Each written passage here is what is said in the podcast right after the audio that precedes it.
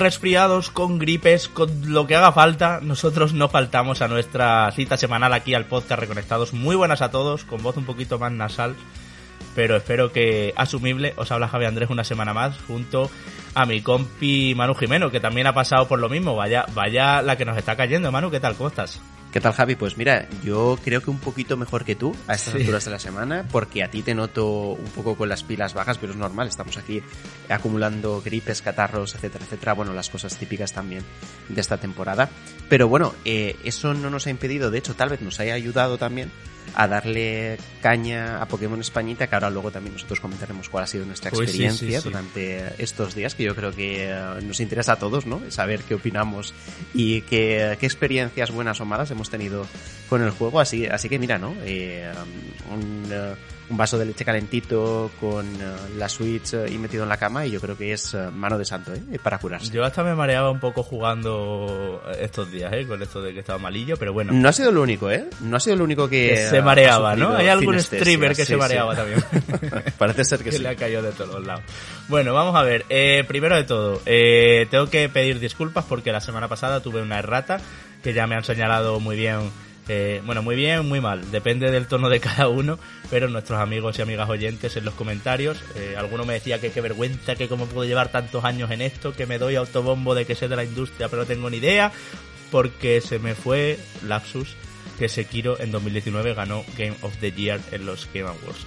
Perdón, disculpas. Y Miyazaki y demás, ¿no?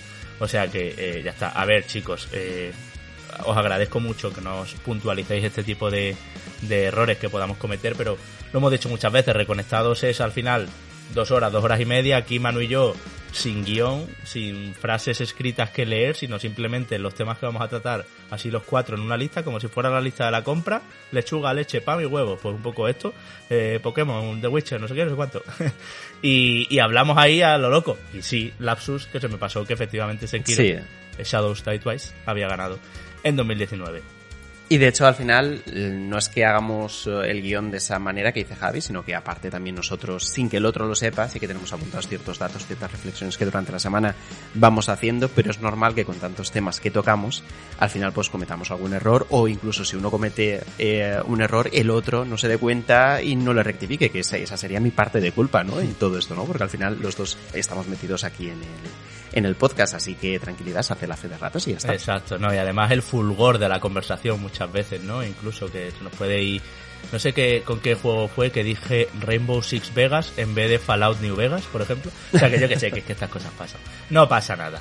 Tenemos a la gente ahí, muy bien, eso sí, para avisarnos, claro que sí.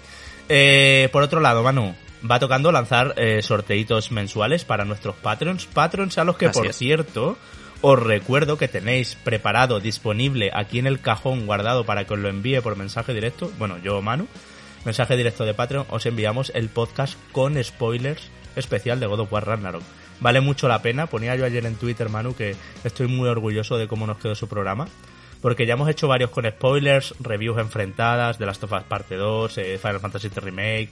Yo creo que de, no, no, sé de qué otros juegos hemos llegado a hacer. Del primer God of War, yo creo que también puede ser. Bueno, en fin, que hemos hecho varias veces esto y este nos quedó francamente bien. ¿eh? Merece la pena, amigos que estáis en patreon.com barra reconectados, que nos pongáis un, un privadito por ahí, un mensajito directo y nos pidáis el programa. Claro que sí, disponible para, para vosotros y en breve disponible también para todos los que nos estáis oyendo, aunque no seáis Patreons. Pero para los Patreons tenemos manu sorteos potentes, ¿eh? Empezamos por el sorteo mensual. Para todos, seáis del nivel que seáis, de un Harvestella. Ahí tenéis uno de los juegos del momento que ya sabéis que me gustó bastante. Gustó, ¿sí? Pues es uno de, justamente por eso, es uno de los sorteos mensuales de este mes. Eso, sabéis que nos gusta regalar los juegos eh, lo mejorcito del mes y hemos considerado que había que hacerse con un Harvestella para uno de vosotros. Y por otro lado, además de esto, para los patrones de nivel 3, para los patrones VIP, tenemos un sorteo de, como hemos hecho tantas veces y sabemos que os encanta, juego a elegir. Quien gane, dice, compradme un Decalisto Protocol, compradme un Pokémon Púrpura, lo que queráis. Incluso juegos que tengan fecha, pero que, que todavía no hayan salido, pero que estén ya cerca. Un Hogwarts Legacy, por favor, me lo reserváis y lo pagáis vosotros, ¿vale? Pues así haremos. De hecho, fíjate Javi que el otro día le llegó a un patrón nuestro un Pokémon Púrpura de que ganó hace 10 meses, que se hizo hace ya unos meses, exacto, y hace bastante tiempo y quería justamente esta edición. Así que de repente vi que en Amazon me llegaba la notificación de se ha entregado el paquete y yo digo, uy, pero si, me lo traía FNAC, eh, ¿cómo puede ser? Y era que no me acordaba de eso, pero efectivamente ya estaba comprado obviamente y le llegó en este caso el, el Pokémon. siempre que se pueda reservar, podéis elegirlo como premio. Así que la semana que viene, el jueves que viene, eh, sacamos ganadores. Eh, los que no seáis patrons todavía, pero lo estáis pensando, estáis a tiempo de entrar en estos sorteos. Y luego también, siempre, últimas semanas ya, eh, aviso, para tener la antigüedad necesaria para llevarse una consola de nueva generación al final de temporada. Sabéis que tenemos ahí el gran sorteo reconectados. Una Play 5, una Xbox Series, una Switch OLED, lo que queráis pues para uno para uno de, vosotros al final de temporada y hace falta una antigüedad mínima de 5 meses, de 6 meses, no lo tengo ahora por delante. Pero bueno, tenéis todas las instrucciones en patreon.com barra reconectados, así que pasaos por ahí, porque estos ya son las últimas semanas, últimas oportunidades para llegar a tiempo a eso. Dicho esto, sabéis que tenemos que hablar del tema Patreons por los sorteos y eso, que es al final nuestra obligación, pero también porque gracias a los Patreons es por lo que podemos seguir adelante. Si no fuera por, por esa ayuda que nos dais, Reconectados ya, ya no existiría. Pero que dicho esto, vamos a charlar de nuestras sensaciones con Pokémon para empezar.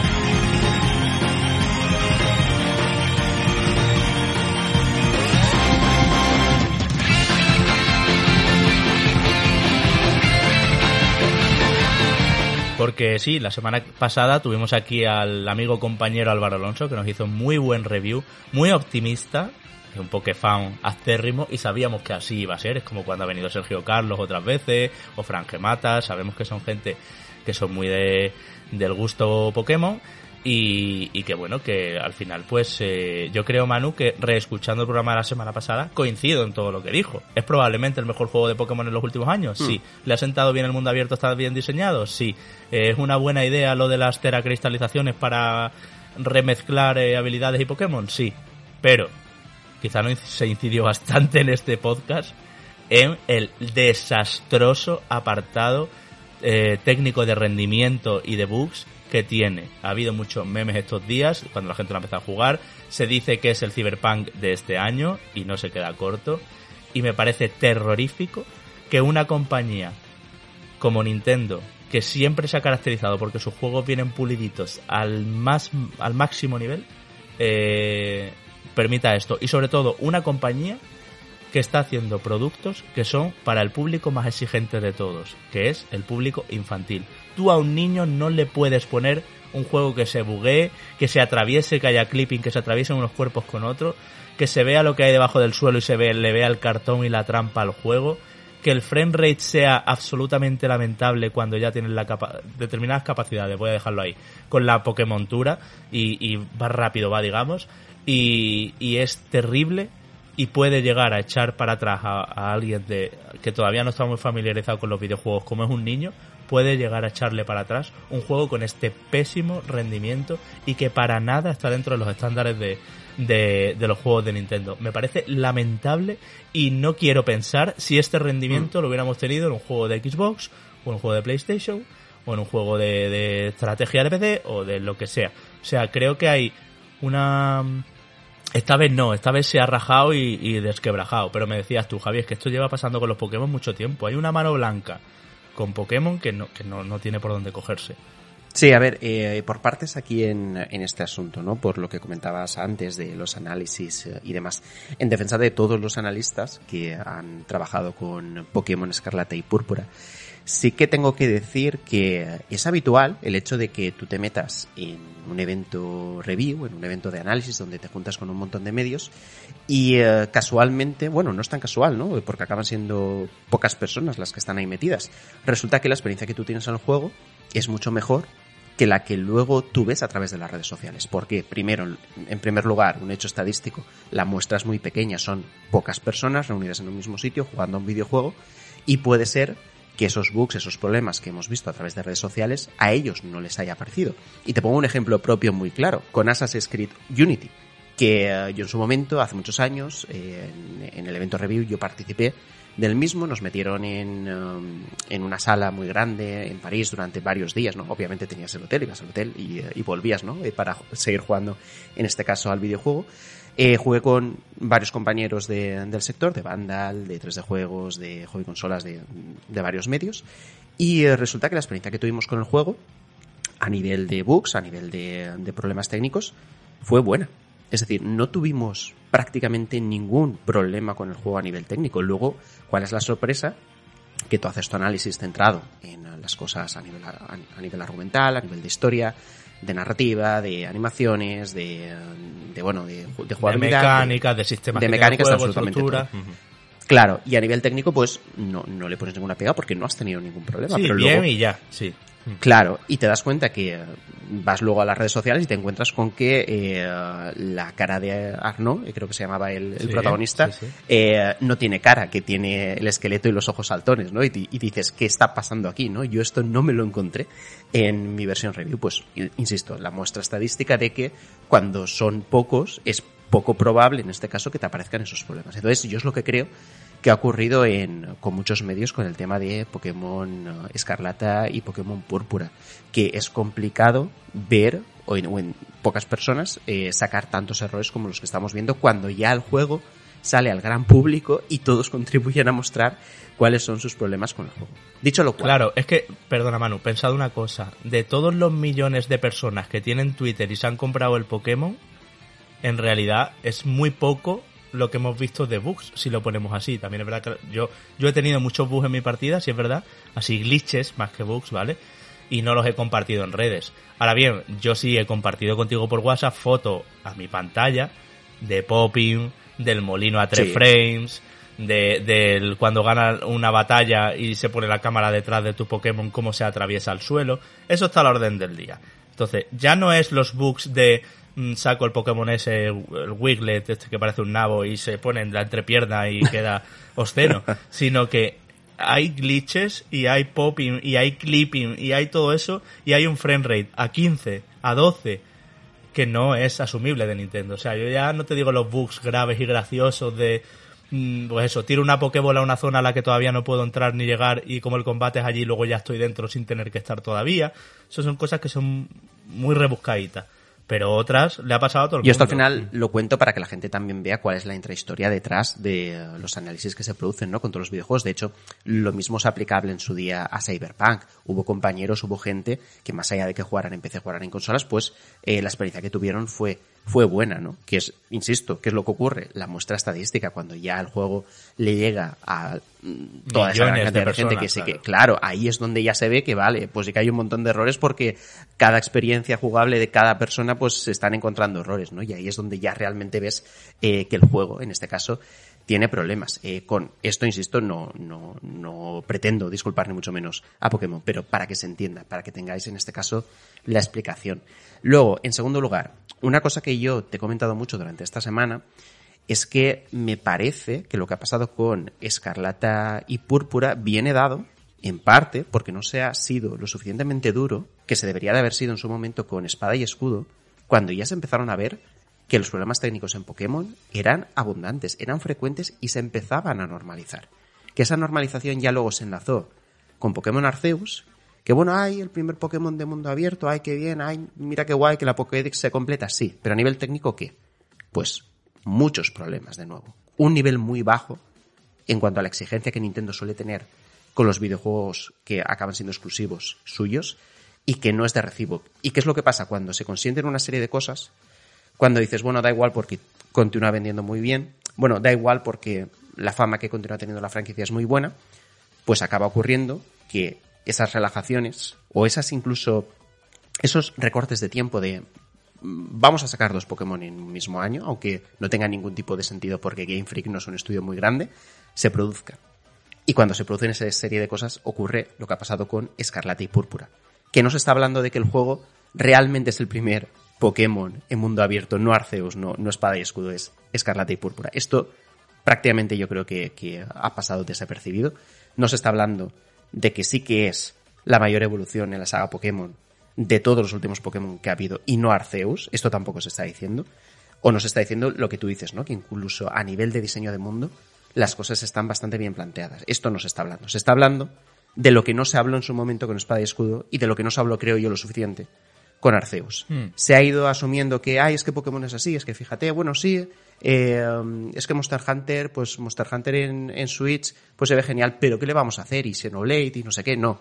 No se le ha sido lo suficientemente exigente a Pokémon desde la parte, y aquí me echo piedras a mí mismo, aunque yo haya sido duro, o nosotros, Javi, hayamos sido duros, creo que la prensa en este caso no ha sido lo suficientemente dura a lo largo de los años, con el bajísimo nivel de exigencia que se tenía Pokémon a sí misma, Game Freak a sí misma y Nintendo también, con lo que le entraba, y eh, de aquellos polvos estos lodos. Y este es el gran problema que ha tenido Pokémon. Y yo te decía también, eh, ¿qué hará Nintendo? ¿Continuará por esta senda permitiendo que ocurran esta serie de cosas? ¿Qué hará también de Pokémon Company? ¿Permitirá que se entre en el riesgo de que la imagen que pueda tener Pokémon se vaya deteriorando con el paso del tiempo? Yo creo que no. No sé cuánto tardará en hacer eh, una auditoría interna bien hecha y volver a revisar la hoja de ruta y decir, oye, tenemos que parar, tenemos que replantear las cosas y vamos a hacer de nuevo que Pokémon sea algo de prestigio, pero se hará en algún momento, porque aunque ahora vendan muy bien, porque las, fichas, las, las cifras de venta que tenemos del Reino Unido creo, creo que es el segundo mejor Sí. lanzamiento de Pokémon de la historia Eso después es. de Sol y Luna, que eso es una barbaridad increíble. Es el juego que mayores ingresos ha cosechado porque también el precio de Escarlata y Púrpura es superior al de Sol y Luna en, en su día. Aunque esto ocurra, aunque esto más o menos pueda ocurrir en la siguiente entrega de Pokémon, llegará un momento en el que el descenso de ventas sea palpable porque la percepción que tengamos de Pokémon sea mucho peor de la que tenemos. Y al final lo que no puede ser es que estas grandes compañías se gasten montones de dinero en eh, escuchar a la gente a través de redes sociales, en eh, saber qué es lo que opina la gente a través de diferentes estudios de mercado y de formularios que les puedan hacer llegar, y que hagan oídos sordos a todo ese feedback que existe, y que por tanto no estén atentos a las alertas que les puede surgir de, oye, que a lo mejor Pokémon nos estamos jugando aquí el prestigio de años. Es decir, no en el corto plazo, pero sí en el medio largo plazo. Eh, eso Entonces yo creo que... En el corto, claro, en el corto ni de en el coña. corto no. Pero en, pero en el medio largo sí, Javi. Mm. Porque al final todo esto lo que hace es que, pues lo que te he dicho, que no se hable de las cosas positivas que sí que tiene Escarlata y Púrpura, sino que evidentemente se hable de que es una absoluta vergüenza que ese sello de calidad que tiene Nintendo aquí ni está ni se le espera, porque esto no se va a arreglar mediante parches, ya te lo digo yo. Mm. Esto no se va a arreglar y no se puede consentir. Entonces, o Nintendo ya también se pone las pilas en cuanto a su exigencia. Y que vale, que está muy bien vender la cantidad de Switch que vendes. Y está muy bien vender la cantidad de juegos que estás vendiendo. Y la cantidad de suscripciones que tú tienes en tu servicio online, etcétera, etcétera. Pero si descuidas, en este caso, tus señas de identidad, empiezas a ent- a entrar en terreno muy peligroso. Porque tú vendes gracias a ese tipo de cosas. Hmm. Si empiezas aquí a descuidarlas, ojo, cuidado lo que pueda pasar en el futuro. Ya, pero a ver, aquí estará el discurso de, pero es que este juego no es de Nintendo, es de Pokémon Company. Primero, me da igual, es un exclusivo de Nintendo, Mm, se venden muchas Switches estas navidades gracias a este juego y, Nintendo, pues bueno, tiene un acuerdo de distribución con The Pokémon Company en la que es algo más que el publisher, ¿vale? No es como eh, Electronic Arts eh, distribuye, yo qué sé, eh, Mirror's Edge. No es, no es este, este, este tipo de, de distribución. Eh, por otro lado, aunque Adai sea de, de Electronic Arts. Por otro lado, vamos a ver. Yo creo, Manu, que la exigencia con Pokémon no es solo técnica. Yo aquí lo que me he encontrado es un JRPG. Yo que no soy muy de Pokémon, ¿vale? Me he encontrado un JRPG de hace mucho tiempo que es más barato que un doble A en muchísimas cosas. Ahora luego te voy a hablar de Bill West, te voy a hablar de, yo que sé, de Gangrave eh, Gore, etcétera. Bueno, pues esos juegos han costado más de lo que cuesta esto. Esto es un juego al que no se le exige y no tengo yo todas conmigo en que en el corto plazo se le vaya a exigir. A medio plazo, como tú decías, y largo, sí. A lo mejor dentro de 4 o 5 años eh, por fin se reúne, vende Pokémon Company en Game Freak y dicen, señores, vamos a sentarnos porque se nos va de las manos esto y tenemos que volver a ser una garantía de calidad. Y lo que veo es que los personajes no tienen voz, ya es que no, no es que no tengan voz en las líneas de diálogo, sino que no hay ni el prr, prr, prr, prr, ni eso. No hay efectos de sonidos. Veo un juego donde los combates ya no son aleatorios, por fin, puedes ver a los Pokémon por ahí, pero los ve, aparecen cuando los tienes a dos metros. Si no, no sé, si no es todo campo. Eh, hay mm, eh, pantalla de carga para entrar a absolutamente todos los locales y todas las tiendas y a la ciudad principal, a Ciudad Meseta. Eh, hay animaciones que están muy bien y que están mejor de lo que podíamos esperar, pero otras que son lamentables. Todo lo que nos rodea al personaje va a dos frames. O sea, todo lo que no está directamente cerca de él. Y así un montón de cosas que es que es de juego inacabado. Y ya te digo que no solo técnicamente, sino que estructuralmente incluso, y esto se lo dejaba yo caer el otro día a Álvaro en el review, pero no había jugado todavía como para poder poner la mano en el fuego como ahora y así, que llevo ya cinco gimnasios, seis Pokémon dominantes, o sea, eh, no sé cuántos Pokémon dominantes y, no sé cuántos, y tres bases creo de, del Team Star.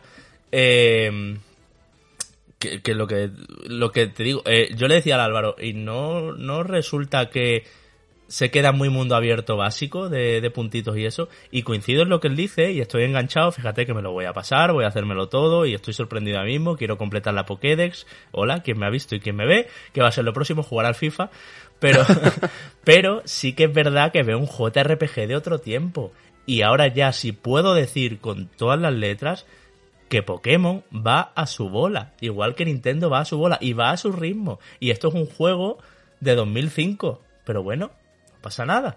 Tiene un encanto especial, tiene otras cosas especiales. Ahora, en lo técnico, yo de verdad no puedo entender cómo... Y, dices tú, ¿harán lecturas de las redes sociales del FIFA? Pues igual no. ¿eh? Que va a vender una millonada. ¿eh? Igual tardan tres o cuatro años más en, hacer esa lectura. ¿eh? A ver, esto, esto va a llegar a todas partes.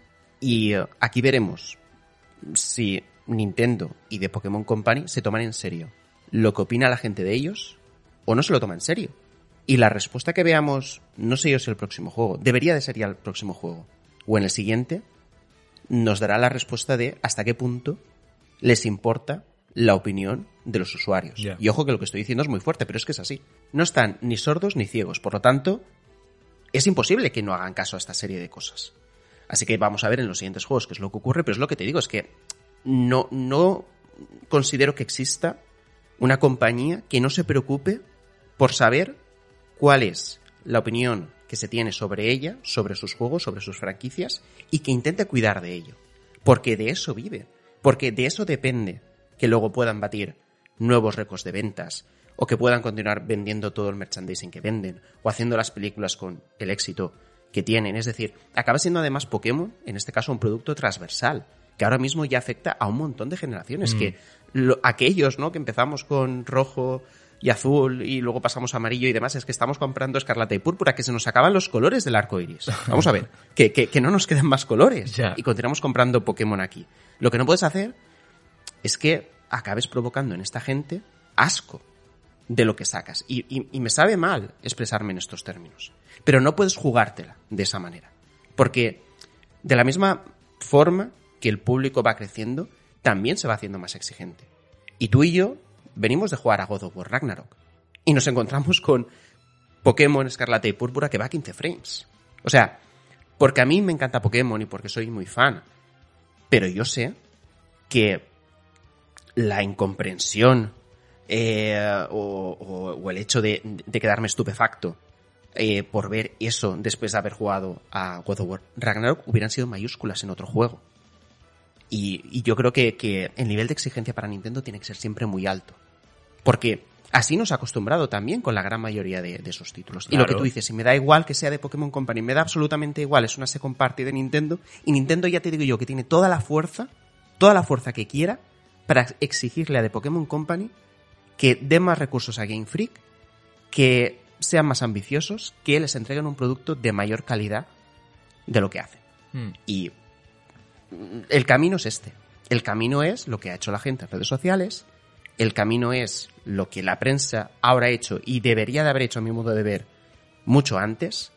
Y que, y que de esa manera estos gritos, estas protestas, estas burlas también, llegue a quien tiene que llegar y que tome las decisiones que se tengan que tomar. Pero que Pokémon no esté al día a nivel jugable, que yo creo que, bueno, con este sí que ha dado un paso de verdad. Sí, pero en, lo que te digo, en su liga. O sea, para mí, para mí, Manu, un Tales of es mucho mejor JRPG. En, su liga, pero así como Arceus se dijo que bueno, que es que era una revolución, no. Para mí Arceus fue un pasito pequeño. Esto ya sí que es un paso grande. Lo que pasa es que, insisto, ha quedado socavado todas estas reflexiones debajo de la cantidad de bugs y de problemas que tiene el juego. sí, sí, toda la conversación se ha centrado allí. Claro, no hay espacio porque si tú y yo ahora venimos aquí hablar de la evolución de Pokémon después de toda la oleada de mierda y perdón por la expresión, pero es que no, no sé cómo definirlo de, de, otra forma, que ha experimentado Pokémon en, en, redes sociales, ¿cómo quedamos tú y yo? Porque ese no es el tema. Es que al final estos problemas han desplazado cualquier debate al respecto de las virtudes mm, del juego, mm. aunque las tenga. Entonces, claro, bajo estas circunstancias, para mí, insisto, en, en los jugables sí que han dado un mayor paso Dentro de lo que ellos son, sí, pero han dado un mayor paso que lo que se había hecho en anteriores.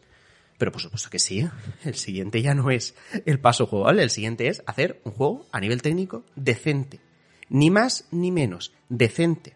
Que ya ves tú que la decencia, yo creo que no, no es que sea muy difícil de alcanzar, sino simplemente tomándose en serio a sí mismo y sobre todo, creo yo, respetando, respetando al jugador que compra tus videojuegos. Porque en ese respeto está justamente el sacar a la venta un producto bien terminado.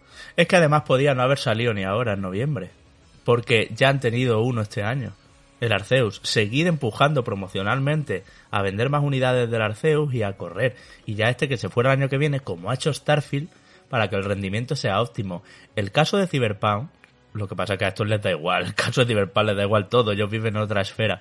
Pero el caso de Cyberpunk leyó la cartilla a todos los estudios y así pasó. Que muchísimos juegos se retrasan solo para que no haya el meneo que, vivió Cyberpunk y que ahora ha vivido Pokémon. Pero bueno, eh, me preguntaban el otro día en el streaming, porque estuve haciendo, por cierto, cuando hablas de que la prensa lo está haciendo bien, entiendo que te refieres a eso, a esas noticias de recopilación de los bugs más graciosos de Pokémon Escarlata y Púrpura. Bueno, no, en, en, en, realidad, más que eso, porque al final entiendo que esas noticias están hechas para eh, conseguir tráfico, que todos lo sabemos, eh, la prensa lo que ha hecho bien ahora es reflejarlo a través de las notas.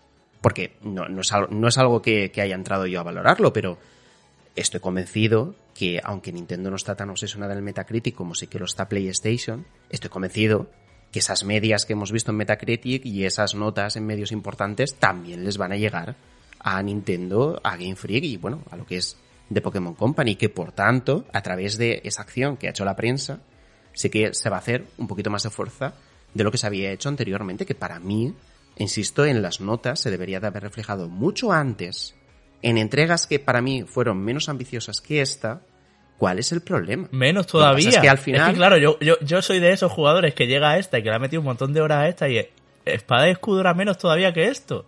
Dios mío. Para mí, para mí en cuanto a avances sí, pero muchísimo menos. Pero es, que, yo aquí veo un juego, Manu, tan mm, que mil indies, mil indies le dan sopas sí, sí, con sí, sí, sí, entiendo tu perspectiva, sí entiendo, sí entiendo perfectamente tu perspectiva, pero por ejemplo aquí el tema de los teratipos funciona súper bien y me parece una invención y un avance en una chorradita que cambia por completo cuál es la estrategia jugable dentro de Pokémon. y me parece en sí una maravilla, o incluso la propia exploración del mundo en sí. Lo que pasa es que queda deslucida porque a nivel técnico el juego es lo que es. Pero insisto, para mí el juego tiene ciertos toques y ciertas intenciones de querer hacerlo un poco mejor, pero que o por recursos económicos, por falta de tiempo, porque, pues mira, las exigencias están a nivel de, de pulido en un segundo plano, no lo sé ha salido por, pues conforme ha salido, pero por ejemplo, en tema de animaciones que te comentaba yo, está mucho más desarrollado en este caso Carceus. Carceus sí que parece un juego de 2005. Lo que pasa es que, de nuevo, el jolgorio y la alegría con Arceus fue superlativo mm. para lo que realmente era Arceus. Que aquí, aquí lo dijimos. Aquí lo dijimos, pero la alegría, pues mira, pues, pues campaba por todas partes. Y yo creo que la exigencia, insisto, tenía que haber venido ya en Espada y Escudo porque venías de Let's Go, que vale, que no es lo mismo que estas entregas posteriores, pero es que Let's Go lucía de una manera muy, muy correcta en, Switch, que vale, que tampoco era tan grande como estos juegos, pero lucía de forma muy correcta, funcionaba muy bien, y luego das un salto a nivel de downgrade, a nivel gráfico, y vuelvo a insistir, vale, que Espada y Escudo era mucho más grande que Let's Go, pero que no te puedes permitir, no puedes aceptarlo. Lo que pasa es que vas aceptándolo, vas aceptándolo hasta que ya llegas a un punto en el que es inadmisible el resultado final y ahí pues ya tienes que poner el grito, eh, claro, y ahí sí que tienes que poner el grito en el cielo, pero deberías de haberlo puesto mucho antes. Y aquí se puso Javi. Aquí se puso desde espada y Y eso es lo que me gusta a mí de tenerte a ti por compañero y por eso no tengo a nadie más, porque aquí las cosas claritas. claro que sí, eh, sí, sí. Y además de verdad, yo siempre me enorgullezco mucho de, de bueno, de que nosotros una de las cosas que hacemos en Reconectado es ponernos la perspectiva de la persona que se tiene que gastar 60 señores euros en esto. ¿Sí o no? Creo que es una pregunta que hay gente que la critica mucho, como, joder, es que estáis valorando los juegos por lo que valen y no, no, no, es que es la realidad, es lo que nos cuesta. Que, mira, el otro día en el streaming, Manu, eh, que estuve ahí también viendo algunos de los bugs más graciosos y eso con nuestra gente en, el Twitch, en, el canal de Reconectados, el lunes a las 10, ya sabéis, todos los lunes a las 10 de la noche estamos ahí. Eh, me preguntaban si creía que con actualizaciones, eh, con parches, pues eh, se arreglaría el rendimiento. Y explicaba yo que Pokémon no es una marca muy amiga de los parches. Eh, porque puede ser que cuando salga, es decir, el juego ya trae un parche de día 1 incorporado. No hace falta ni, ni conectarse a internet porque el juego como que te lo pone en cuanto metes la tarjetita en la consola. Pero no es la marca más afín y, más amiga de ir lanzando actualizaciones que mejoren el rendimiento. Sí puede ser que haya alguna por el, el, descalabro que ha sido, eh, pues eso, sobre todo a nivel de, redes sociales y demás. Pero yo creo, Manu, que hasta que no llegue el DLC, que creo que lo tendrá, porque Espada Escudo tuvo dos DLCs, el segundo bastante bueno, por cierto, según he leído por ahí, eh, hasta que no llegue el... Eh, el, el, DLC no habrá una actualización que quizá mejore un poquito el rendimiento, pero no creo yo ni que vayan a emplear, de verdad te lo digo, esfuerzos en, en hacer algo con esto. No lo sé, ¿eh? ojalá me equivoque y yo que sé, el 12 de diciembre, me lo invento, haya un parche que hace que vaya todo más fluido y que no se atraviesen los cuerpos y que no haya un popping loco de mm, las hmm. flores que tengo a 3 metros van apareciendo a medida que voy avanzando. Pero no sé tú cómo lo ves. ¿Crees que va a haber parches? Como tal, así pronto, en los próximos, las próximas semanas, para arreglar el rendimiento, o ya nos tenemos que esperar al primer DLC, que quizá toquetee algo, y no mucho. A ver, yo, con la misma lógica que te decía antes, si las cosas funcionaran bien y les preocupara a Nintendo ya de Pokémon Company, ahora mismo estarían metiéndole fuego al hecho de vamos a arreglar esta situación conforme se pueda. Vamos a contratar a toda la gente posible para arreglar esto cuanto antes. Y aquí también se va a ver si, va a ser así o no. Ya. Y, me sabe muy mal expresarme en estos términos, pero es la única manera que tenemos los jugadores de evaluar cuál es el comportamiento de las compañías con nosotros. Porque, en primer lugar, vale, ya estamos con un agravio bastante grande con respecto a lo que ha ocurrido. Pero una vez lo expresamos, ¿se nos escucha o no se nos escucha? Y aquí es donde luego podremos tomar nota y valorar qué hacen las compañías y qué no hacen. Así que no, lo sé, porque sinceramente, por un lado me inclino a opinar como tú, pero por otro quiero pensar que todo esto está sacudiendo los cimientos de ambas compañías.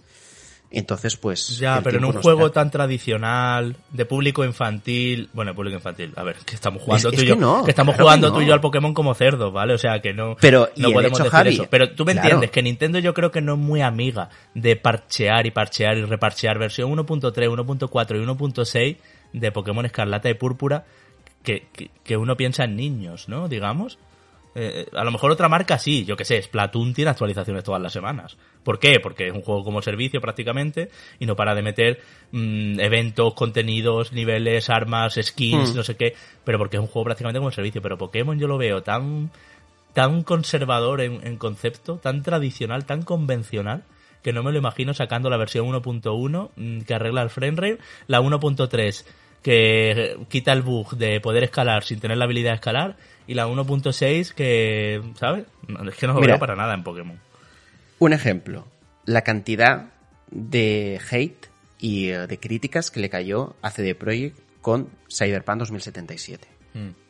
Pese a todo lo que ocurrió, se metieron enseguida a intentar arreglar. Pero porque eh, es que qué menos. Pero porque un juego de PC para público PC para pero, pero es que pero es, que eso tiene que dar igual. Eh, eh, es que la plataforma no te mide el respeto que le tiene la compañía por el juego. Ah, pero a ellos les importa. No debería. Les importa la reputación. Ah, de Pokémon Company le da igual todo. Saben que va a ser el juego más vendido. Va a ser el juego más vendido del año. No puede ser que una compañía sea ajena a todas estas opiniones y críticas del que es su propio público. Mm. Es que no quiero creer lo que sea así.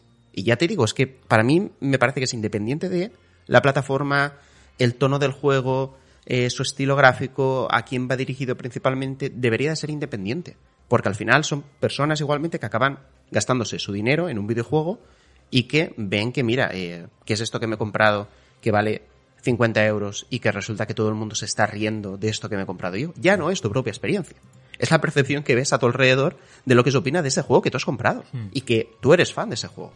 Pues yo te digo que, por un lado, te entiendo lo que dices y, y a lo mejor lo fácil para mí sería decir, pues no lo van a arreglar y que les den por saco a todo el mundo que haya querido comprárselo. Pero por otro, me pongo en el papel de la empresa y si yo estuviera dentro de esa empresa y tuviera algún tipo de cargo directivo, diría, oye, vamos a sentarnos y vamos a intentar arreglar esto como sea.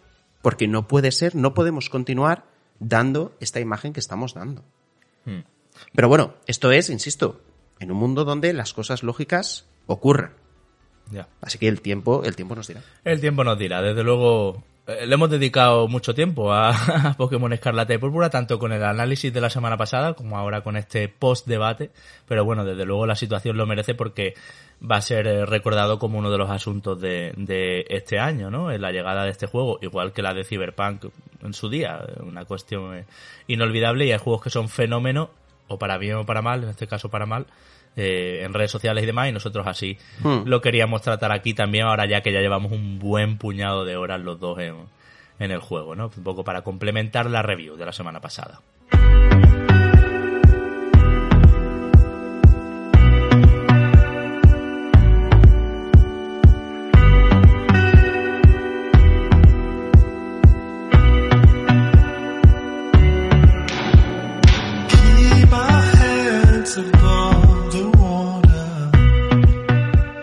Los temas que nos gusta hablar en Reconectados, y lo hemos dicho muchas veces, de hecho la semana pasada también volví a salir por el caso de Pentiment, la anterior por God of War Ragnarok, es la accesibilidad para todas las personas, con o sin discapacidad, para las diferentes condiciones de juego que tenemos al final eh, los jugadores, pues incluso en un momento dado. Yo lo he comentado muchas veces, cuando vemos opciones de accesibilidad en un videojuego no significa que tengan que estar restringidas a las personas con una discapacidad reconocida en un papel, sino que puede ser simplemente que ese día alguien está escuchando música a nuestro lado y estamos jugando con la partida en silencio, entonces estamos jugando como una persona con, con, con discapacidad auditiva, ¿no? Como una persona sorda, por ejemplo.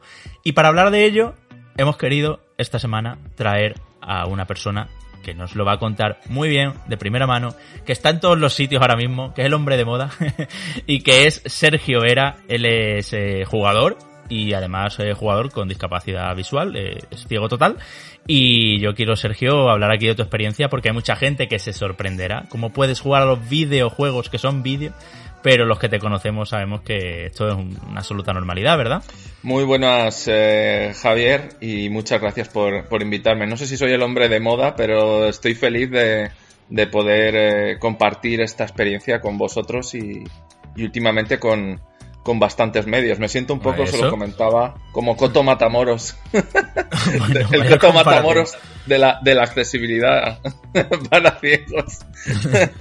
No, pero está el guay corte de Sergio, pelo. porque lo cuentas muy bien. Queríamos traerte precisamente por, por eso y porque mm, no deja de, de impactarnos a muchas personas, sobre todo cuando te vemos con el, con el mando en las manos y cómo tú puedes eh, adaptarte y cómo te has adaptado anteriormente, antes de que estuviera tan en boga todo esto.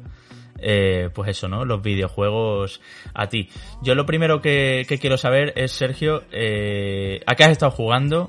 ¿Cómo has estado jugando? Eh, ¿Cómo te encuentras? ¿Cómo está la situación? Porque yo siempre digo que vivimos un momento optimista en la accesibilidad. Yo creo que nunca en años habían tenido los juegos tantas opciones, ya no solo para jugadores ciegos totales, sino para jugadores que le falte una mano, que juegan con otras partes del cuerpo, con la barbilla, con el codo, eh, para jugadores, pues eso, ¿no? Con discapacidad auditiva, incluso con textos fáciles para personas con discapacidad intelectual.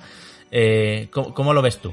¿Cómo está el patio ahora mismo, a, finales de 2022? Pues creo que la palabra es la, es la que tú has dicho. Eh, estamos en el mejor de los momentos, en el momento más dulce. De hecho, yo esta mañana eh, me escribía con Alberto Lloret, el director de Hobby Consolas, y le decía, creo que es la primera vez en mi vida en que eh, tengo eh, la opción de elegir a qué jugar. De que por una vez tengo varios juegos pendientes. Porque esta mañana he descubierto que han introducido, um, no sé en qué momento deben de haber introducido un parche en Pentiment y ahora sí que, luego hablaremos un poco de él, Sí. sí que ah, eh, lee un poco los elementos que había en pantalla, que era lo que, lo que yo echaba en falta porque por lo demás, como explicaremos más adelante, tiene una, un, un text-to-speech que se llama, una voz sintética generada en tiempo real, que, lee todos los textos que aparecen en pantalla, pero no leía em, los, el nombre de los elementos interactivos que aparecían durante mientras estábamos jugando. Para los que no conozcan Pentiment, es una aventura narrativa, es un, prácticamente una visual novel, es porque es como tiene muchísimo texto, em, como un libro interactivo y, no tiene voces. Entonces, em, el estudio Obsidian, que pertenece a Xbox Studio, han introducido este sistema, este text-to-speech, que te lee cada, cada diálogo, pero tú, y bueno, y la- el desplazamiento es en dos dimensiones, con lo cual también es sencillo, es viable para una persona ciega total, como es mi caso, y cada vez que hay un elemento con el que puedes interactuar, se oía un sonidito. Se oía como una especie como si aplastaras un papel mm, pero no se sabía. Yo no podía saber qué era lo que había. Entonces yo oía como cuatro o cinco papeles aplastados en un escenario, pero no, no era capaz de, de orientarme por él. Estaba empezando a plantearme hacerme en un archivo de Word una especie de mapa, ir entrando a los sitios y, hacerme como pudiera un mapa basado en sonidos hasta que llegué prácticamente nada más empezar a un monasterio, había 14 entradas con 14 subentradas y dije, me vuelvo loco aquí. Y, eh, y había pensado en abortar misión, estaba preparando un, un texto, lo tenía preparado pendiente de traducirlo al inglés para mandárselo a la gente de Xbox para transmitírselo al estudio cuando esta mañana por curiosidad con un amigo lo hemos estado probando y resulta que han introducido esta mejora, este eh, etiquetado por decirlo de alguna forma, que permite saber que si entras por esta puerta llegas a la, a la entrada al monasterio, si entras por la siguiente entras, qué sé yo, al pozo, etcétera, etcétera. Y aunque todavía tengo que probarlo en profundidad, yo creo que con esto ya, solamente con esto, ya sería mm, accesible, aunque los submenús y el menú principal, paradójicamente, no tienen, no tienen voz.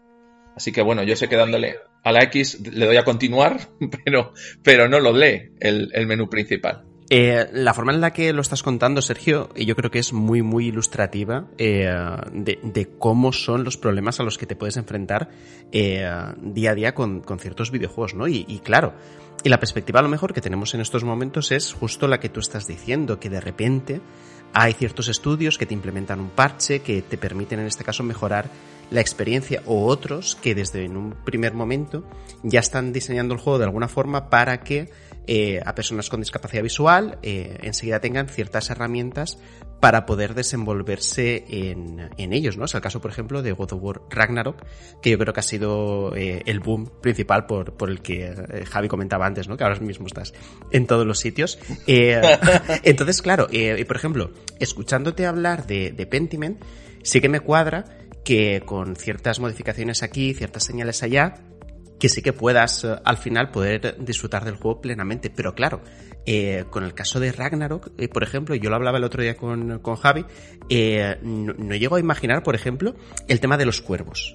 De que los cuervos están en el escenario y obviamente es una especie de puzzle, entre comillas, visual.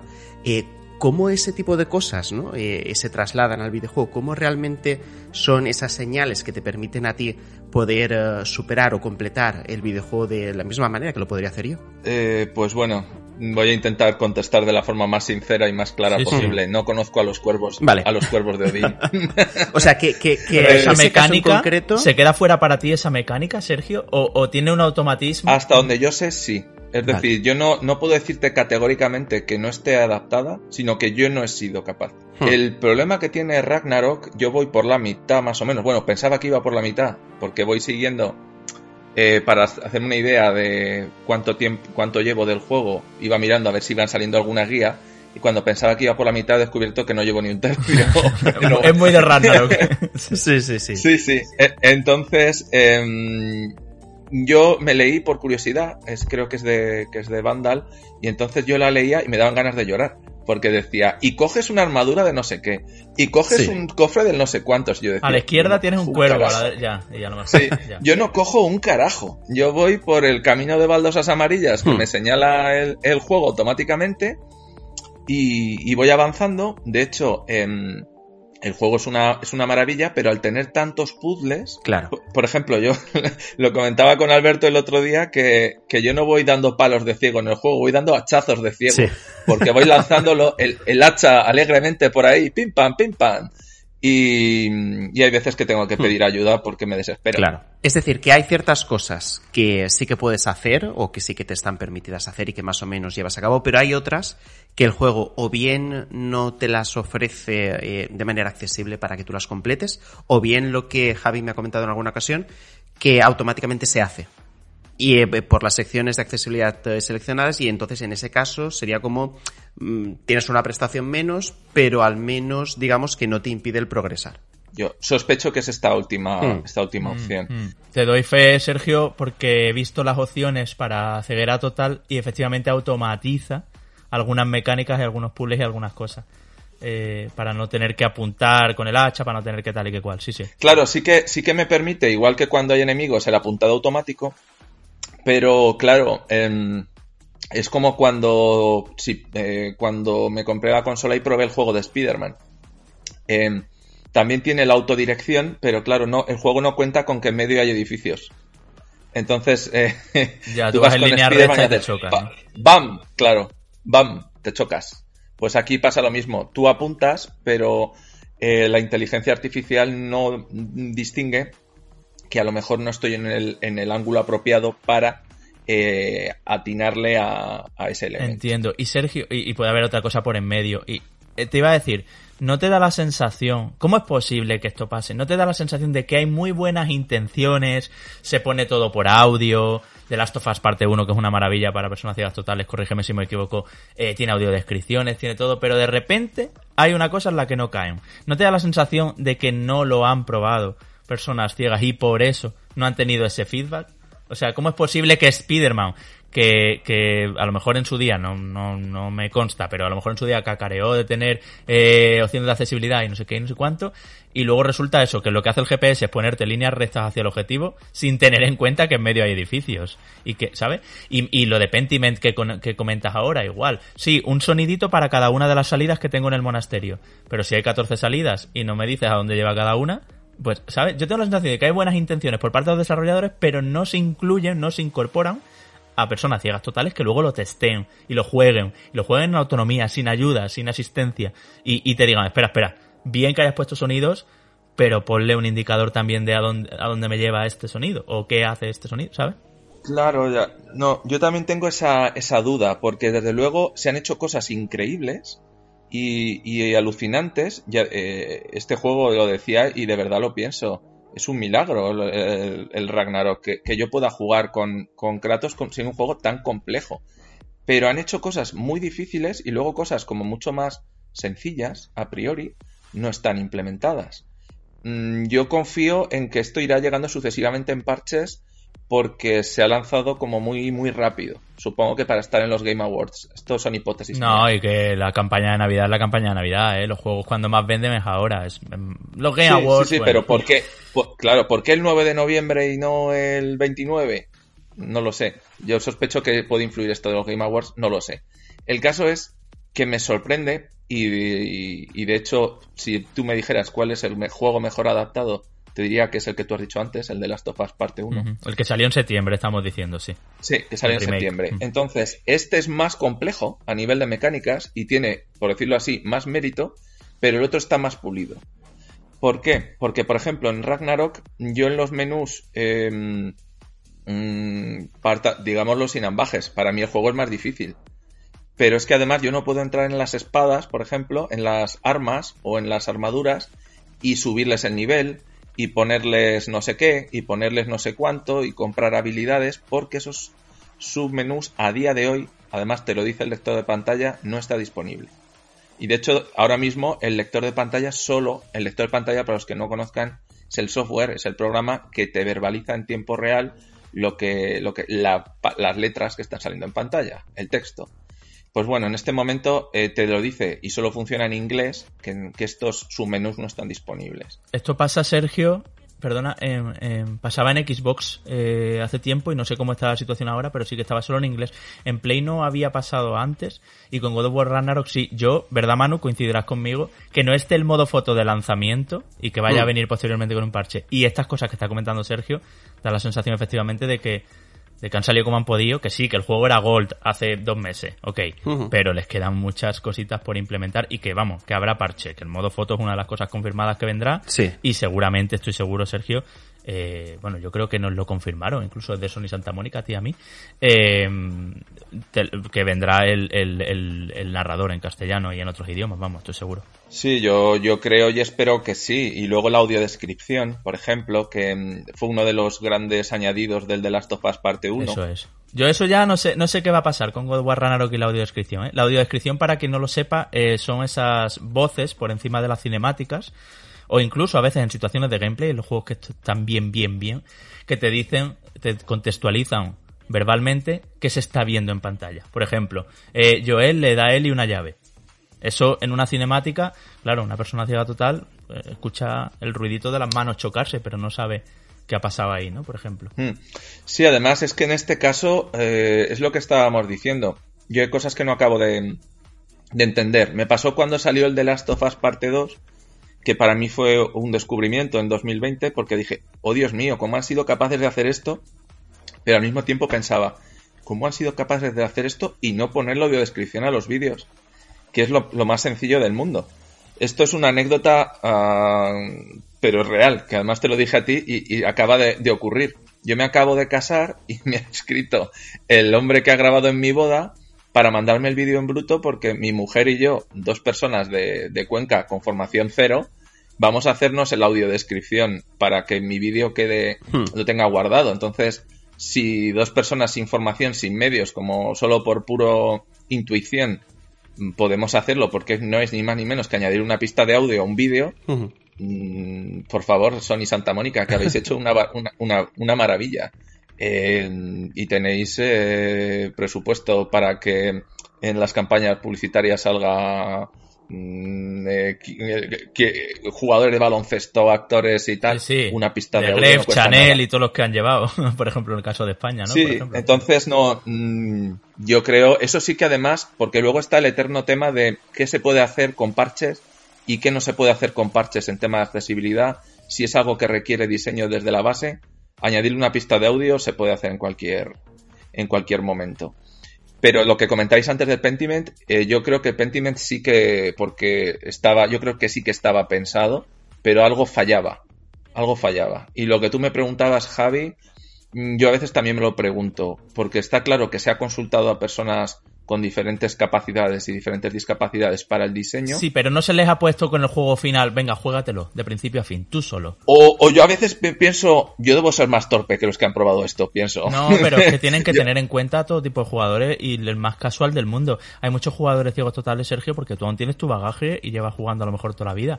Pero hay mucha gente que no toca un videojuego en su vida, que por primera vez, gente ciega total quiero decir, por primera vez se, se va, tiene aquí opciones de accesibilidad por un tubo, porque eso lo vamos a decir también. Estamos hablando aquí, en el caso de la discapacidad visual, pero por ejemplo God of War Ragnarok incorpora cosas para otras discapacidades que son, que son pioneras, que no se habían visto nunca en un triple A, ¿no? Y el juego es una pasada a nivel de accesibilidad, pero ahora estamos con la visual, que es lo que nos concierne. Que habrá, que ellos tienen que saber que, que accesibilidad también es facilitar y abrir la puerta a quien no ha tenido nunca un mando en sus manos. O, o en Sí, su codo, sí. eh, si no tiene manos. Mm. Claro, lo que pasa que sí que es cierto que yo creo que Ragnarok no es el juego ideal para una persona que no ha jugado nunca.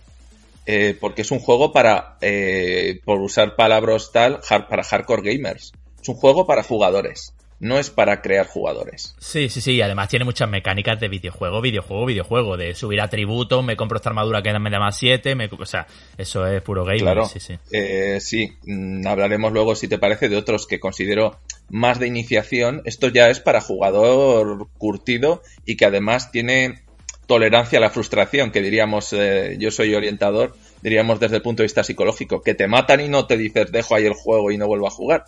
Porque prepárate, te van a matar hasta aburrir.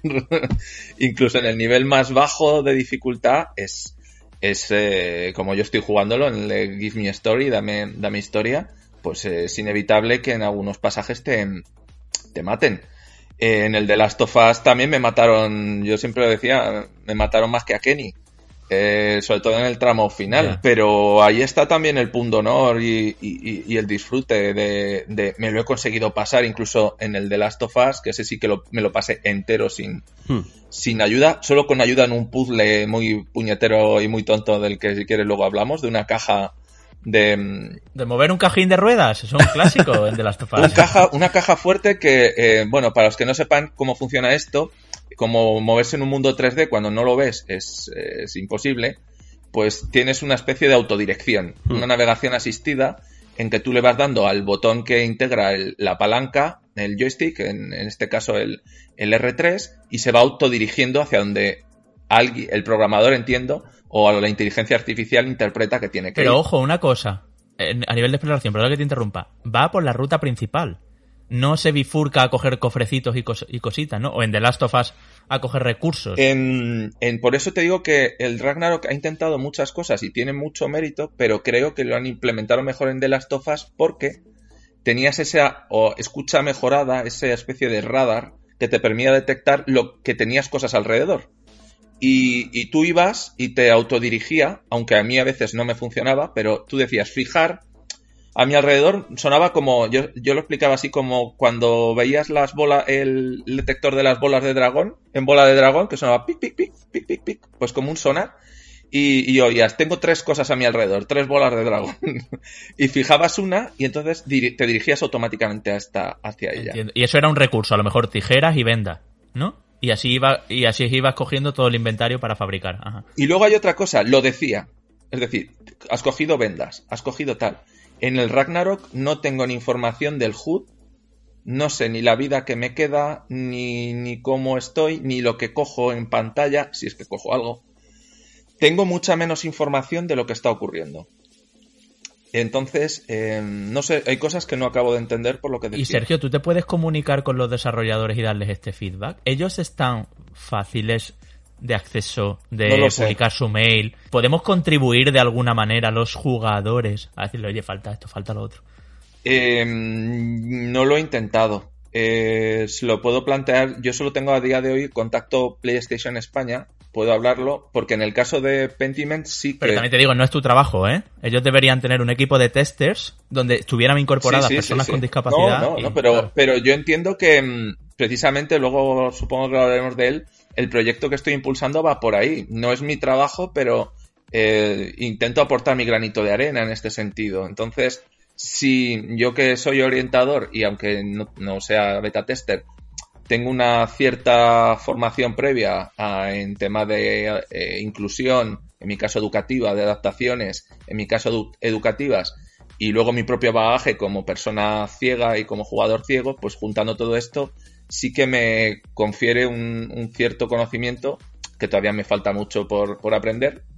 Y, entonces sí que lo, había hecho, lo había preparado con Pentiment. En este caso de Santa Mónica, la verdad es que mm, no me lo había planteado, pero sí que se lo, se lo puedo plantear a, a, a la gente de PlayStation España, porque hay cosas que, que creo que sería muy sencillo de, de subsanar, por ejemplo, y creo que se están subsanando, porque el mapa para navegar entre los reinos, que esto creo que lo comentamos durante la presentación, no era accesible y ahora lo es. Sí, sí, poco a poco llegará. Claro, yo creo que están en, proceso. Entonces antes, imaginaros lo frustrante que era que llegas, terminas una parte del juego y te dicen, tienes que ir a... Soy incapaz de retener el nombre de los reinos. Hassenheimer. Y, y entonces te, te, te salta un mapa. Y tú sabes que estás en un mapa y que te mueves por el mapa, pero no sabes dónde, ni sabes a dónde tienes que ir. Y ahí, pese a todo lo que han hecho, dices, ¿y ahora qué? Pues ahora toca pedir ayuda, pero ¿y si no tengo ayuda? Llamo a, a la vecina. Entonces, hay cositas que yo creo que son pequeños, necesita de pequeños parches porque el trabajo grande, el trabajo complejo, creo que se ha hecho. Pero faltan pequeños zurcidos porque, repito, este yo creo que es el juego a nivel de accesibilidad y todos podemos estar de acuerdo, más ambicioso que se ha hecho hasta la fecha. pero creo que en The Last of Us, eh, con menos ambición, porque tenía menos mecánicas, se hizo mejor. Y porque es un juego de sigilo, es que este juego, es que God of War va muy rápido, giros de cámara, Claro. enemigos por todos los sitios, no sé qué, The Last of Us tiene otro ritmo, tiene otro tempo. Mm. Pero lo difícil, lo difícil lo han hecho bien, ¿sabes? Lo difícil Sí, sí. lo han hecho eh, inmejor, casi, casi inmejorablemente bien. Eh, porque ya digo que los puzzles, algunos, que eso por ejemplo el de Last of Us te decía omitir puzzle. Te daba la opción de saltar puzzle. ¿Qué ocurre? Que aquí si saltas puzzle te quitas la mitad del juego. Hmm. En, en, The Last- en, en God of War. Te pasas todo el rato matando, matando y matando, omitir puzzle, matar, matar, Sí. omitir puzzle. Y hay una cosa, Sergio, que quería eh, preguntarte, por cierto. Yo tampoco me acuerdo de los nombres de los reinos, y siempre digo el de hielo, el de fuego, el de no sé qué, porque los nombres son... Como los Pokémon, tela. Sí, sí, exacto, casi, casi. Eh, y te quería preguntar, porque claro, aquí estamos hablando de, de juegos que ya en su desarrollo se piensa en el tema de la accesibilidad, pero esto es algo reciente. Eh, ¿Qué hacías antes? ¿Qué hacías eh, hace, qué te digo yo, 10 años? O Cuando no se cinco. pensaban en este tipo de... O 5, sí, sí. eh, Me estoy yendo muy lejos. No hace tanto, Te, 5 te años. fíjate, te puedo decir lo que hacía hace 12 años, pero no te puedo decir lo que hacía cinco- hace 5. Pues lo que hacías hace 12.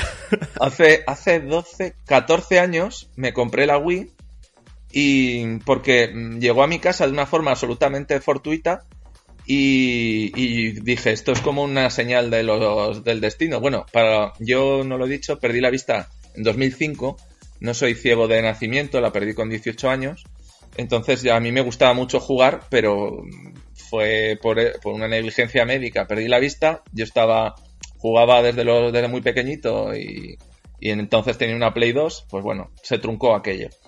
Y entonces en 2008 aparece la Wii en mi casa de forma casual y dije, Buah, pues yo con esto puedo, puedo sentir que juego. No estaba pensada para que yo pudiera jugar, entender por mí, a personas ciegas, pero el hecho del movimiento hacía que yo me sintiera partícipe en gran medida del juego. No existían lectores de pantalla, ni auto nada, ni, ni navegación, ni nada de eso. Pero con ayuda de un amigo, por ejemplo, conseguí pasarme el No More Heroes, que me encantó. Seguramente lo, lo habréis hablado de este juego en algún momento por aquí. El, el del padrino. En algunos pasajes él tenía que mover el personaje o tenía, algunos jefes se los tenía que pasar él, pero no los conseguimos pasar.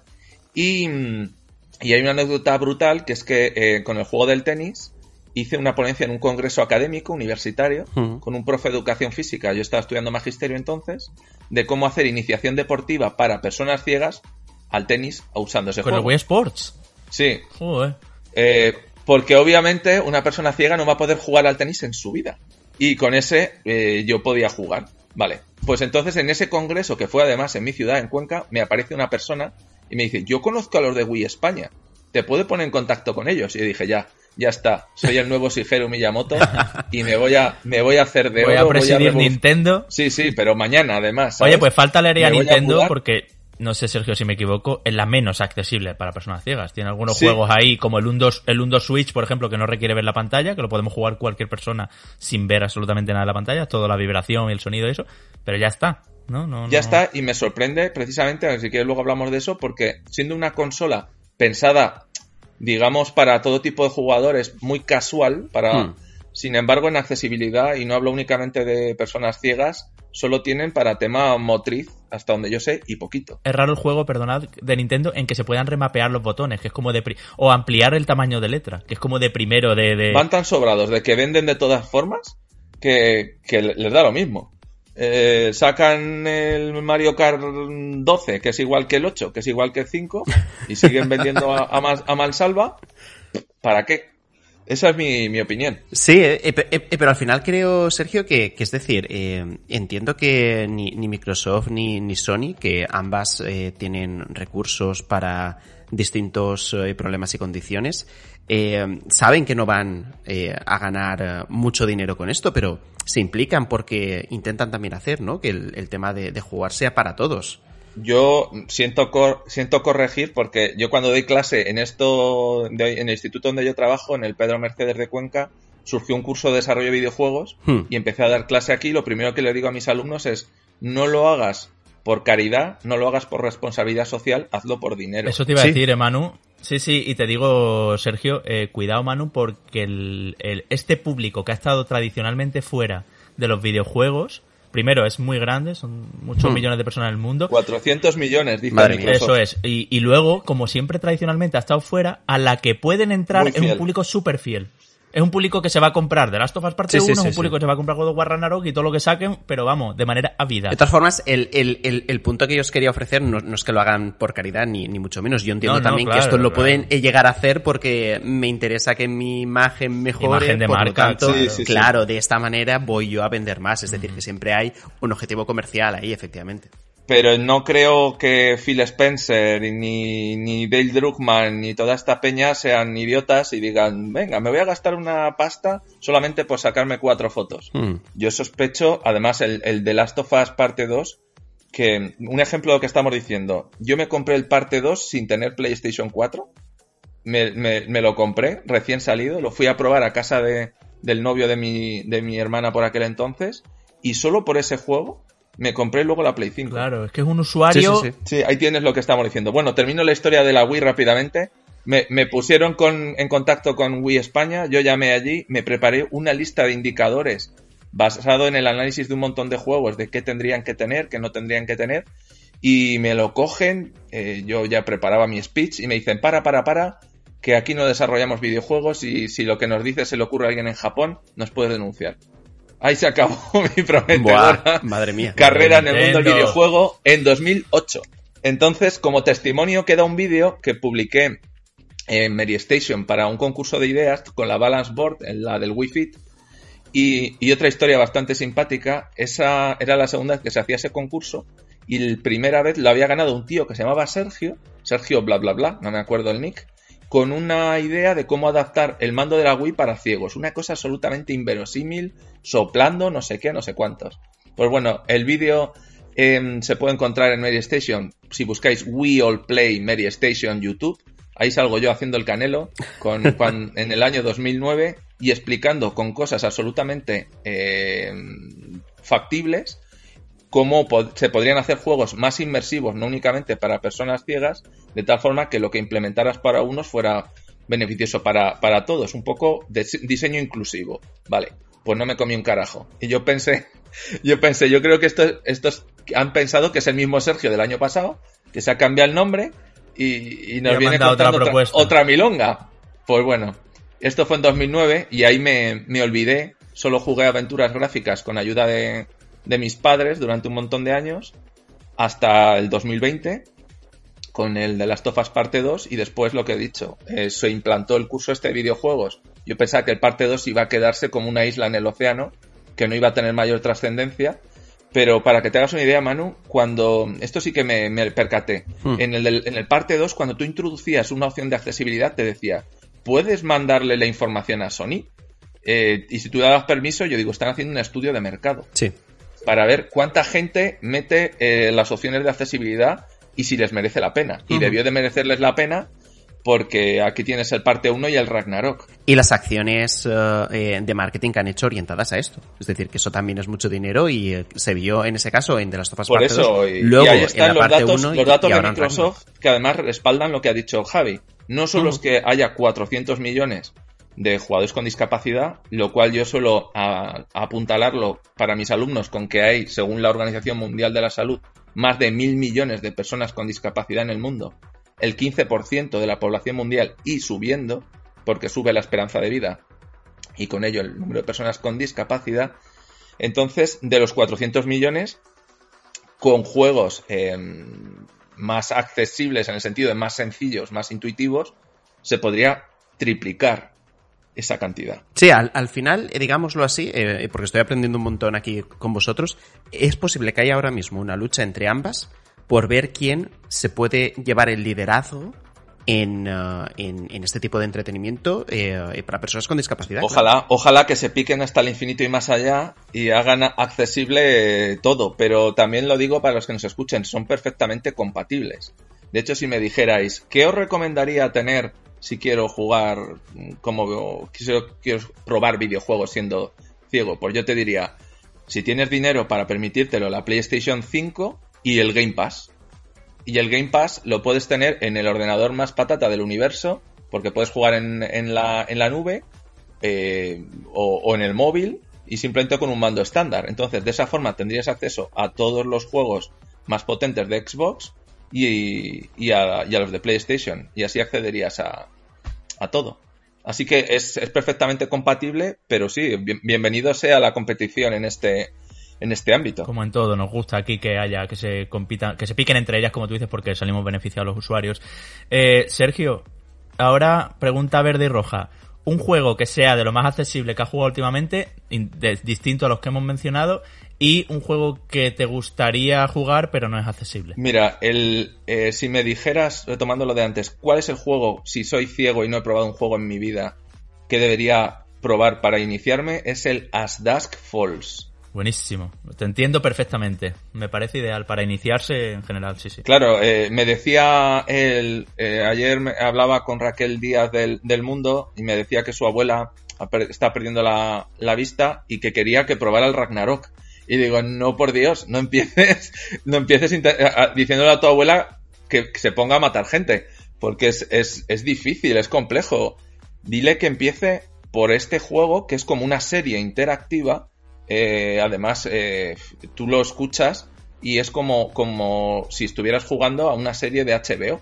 Y tú vas tomando decisiones, la historia evoluciona, es como los, los libros de Elige tu propia aventura, pero mm, en versión ah, en versión jugable. Así que es una maravilla. Y con reflejos y todo, ¿no? Yo creo, Sergio, que tú en As Falls no te pierdes absolutamente nada de lo que vivimos las personas que sí vemos, porque el juego hay momentos donde tienes que tomar decisiones muy rápido, que sería ahí clic, clic, clic, clic, clic, clic, clic, como un, como un cronómetro, ahí un metrónomo a toda leche, y, y, y tú también tienes esos tiempos y todo, ¿no? Sí, hay una, hay una pues, cosa que te entra sí, por audio el sí comando. que me pierdo una cosita, que además lo ponía porque este es con el juego que, que he empezado, que estoy muy, muy feliz, muy contento y muy orgulloso de haber hecho el primer análisis de accesibilidad en, en videojuegos en una, en una revista generalista que fue Hobby Consolas y fue de este juego y lo que apuntaba ahí es que echaba en falta una cosa muy sencilla. Estamos en lo de antes, han hecho lo difícil, pero lo, más fácil no, que era la audiodescripción. Pero la, audiodescripción la tenían muy sencilla porque todos los textos que hay en el juego, incluyendo lo que tú dices de ¿qué eliges? ¿Saltar por la ventana o- o salir por la puerta? Tienes temporizador, pero te lo lee y tienes incluso la opción de ampliar ese tiempo. Pues bueno, cuando empieza cualquier escena te dicen Arizona, 1998, y lo dice la, la voz del, del narrador, que es como se llama el lector de pantalla de Windows. Pues sin embargo, no han hecho una cosa muy sencilla y que hubiera eh, hecho plenamente accesible la, la, la experiencia, que es haber puesto una línea que dijera, estás en un hotel donde hay tres personas haciendo no sé qué. Simplemente Sí. con esto, que no les habría costado ni un duro, porque sería simplemente seguir con estas opciones de utilizar el lector de pantalla, pues ya tendrías la audiodescripción hecha gratis.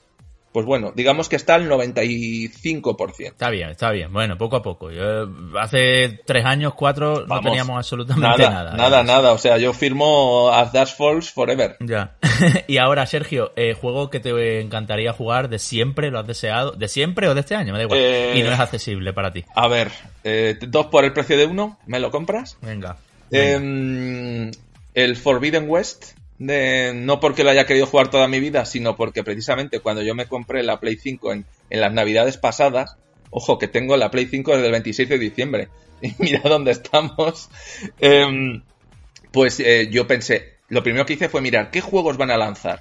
Y toda mi expectativa era, a ver si habéis hecho accesible el parte 2, porque yo creo que esa es la lógica que todos los jugadores con discapacidad tenemos. Si me has hecho accesible este, me irás ha- haciendo accesible los sucesivos. Pues bueno, eh, me, encontré la- el batacazo de que este no. Eh, Para otras discapacidades sí está muy bien. De hecho, Horizon Forbidden West incorporaba el modo copiloto, que es una cosa que no han repetido en otros juegos, que consiste en que los dos mandos pueden manejar a Aloy de manera que yo con una persona eh, sin discapacidad o con una persona con discapacidad, vamos, que entre los dos manejamos a Aloy. Yo disparo y tú te mueves, por ejemplo. Y eso está muy bien también para jugadores muy, muy casuals, para jugar con la abuela, como tú comentabas, para decirle, vale, cada vez que tengas que disparar, yo te preparo el tiro y tú le das, ¿vale? Y entonces se produce un juego cooperativo interesante. Claro, yo, yo quería probarlo en este sentido, que es otra cosa que luego si quieres hablamos del copiloto. Entonces, eh, Tú muchas cosas quieres hablar para luego y aquí se nos va el tiempo, ¿eh, cuando tú me digas, ¿eh? yo no sé Nada, los tiempos nada, que venga. manejáis. Y el otro, Y el otro es el, el Return to Monkey Island. Eh, como fanático de las aventuras gráficas desde siempre, cuando este año salió que iban a sacar una nueva, honestamente no tenía mucha expectativa, pero después de las Dash Falls pensé, bueno, ¿y por qué no hacen esto con las aventuras gráficas? Que sería, y las aventuras narrativas, que son muy sencillas Claro. de adaptar. Es que eh, eh, tiene pecado, ¿eh? Que, que no se haga en juegos así, que justo es lo que tú dices, Sergio, que, aparentemente, claro, aparentemente es el género más fácil. ¿Por qué no lo implementan? Porque es el género en el que Yo creo que por, por desconocimiento. Entonces, por eso, mm, eh, esforzarnos en, en este sentido, a hacer todo el ruido posible Sí. para que eh, juegos como As Dash Falls, que pasaron bastante desapercibidos, tengan repercus- más repercusión. Mm, juegos como Ragnarok, que la están teniendo, se la tengan también por temas de accesibilidad y no únicamente por el apartado gráfico o la narrativa, aunque lo merezcan pues también hace ruido en ese sentido para dar crédito a, estas empresas que han hecho el esfuerzo para que cunda el, ejemplo. Y, en este sentido también estoy intentando dar pasos a nivel de España, precisamente gracias a, a Jabote y a, y a otros compañeros, en- para empresas como compañías como Péndulo Studios, que son especialistas y, en este tipo de géneros, y que dándoles dos directrices, porque son son dos directrices. Lo que pasa que si lo haces desde el principio es mucho más sencillo que luego mm, incorporarlo a posteriori. eh, Sergio, háblanos de Videociegos, tu proyecto, para quien te quiera buscar, quien te quiera conocer y, quien te quiera echar una mano también. Genial, perfecto, muchas gracias. Pues bueno, cuento Videociegos, es, mi pro- es el proyecto que estoy impulsando de difusión, análisis y asesoramiento eh, en el desarrollo de, juegos de ocio inclusivo para jugadores con, con ceguera, con discapacidad visual. Difusión, precisamente, pues lo que estamos haciendo aquí, lo que hice el otro día en la presentación de Ragnarok, apoyar a estas compañías que han hecho ese esfuerzo, eh, dándoles visibilidad en, en medios de comunicación, eh, contando la experiencia, para, para animar a otras personas con las mismas discapacidades a probarlo, porque a ver si, hay, si han hecho este esfuerzo, también tienen que rentabilizarlo, no nos vamos a engañar, pero también para contribuir a, a- a esa imagen de marca. En el segundo orden de cosas, el análisis, esto que acabo de comentar, estoy súper feliz de haber empezado a colaborar con Hobby Consolas analizando la accesibilidad de juegos que ya se han publicado para, para darles eh, también ese, ese esa visibilidad en, medios especializados y, que gente con otros desarrolladores lo puedan ver. Ahí va, yo esto no me lo había planteado. O jugadores que, les pique la curiosidad. ¿Y cómo demonios puede haber jugado a esto? Y, que eso contribuya a, a cambiar el, chip.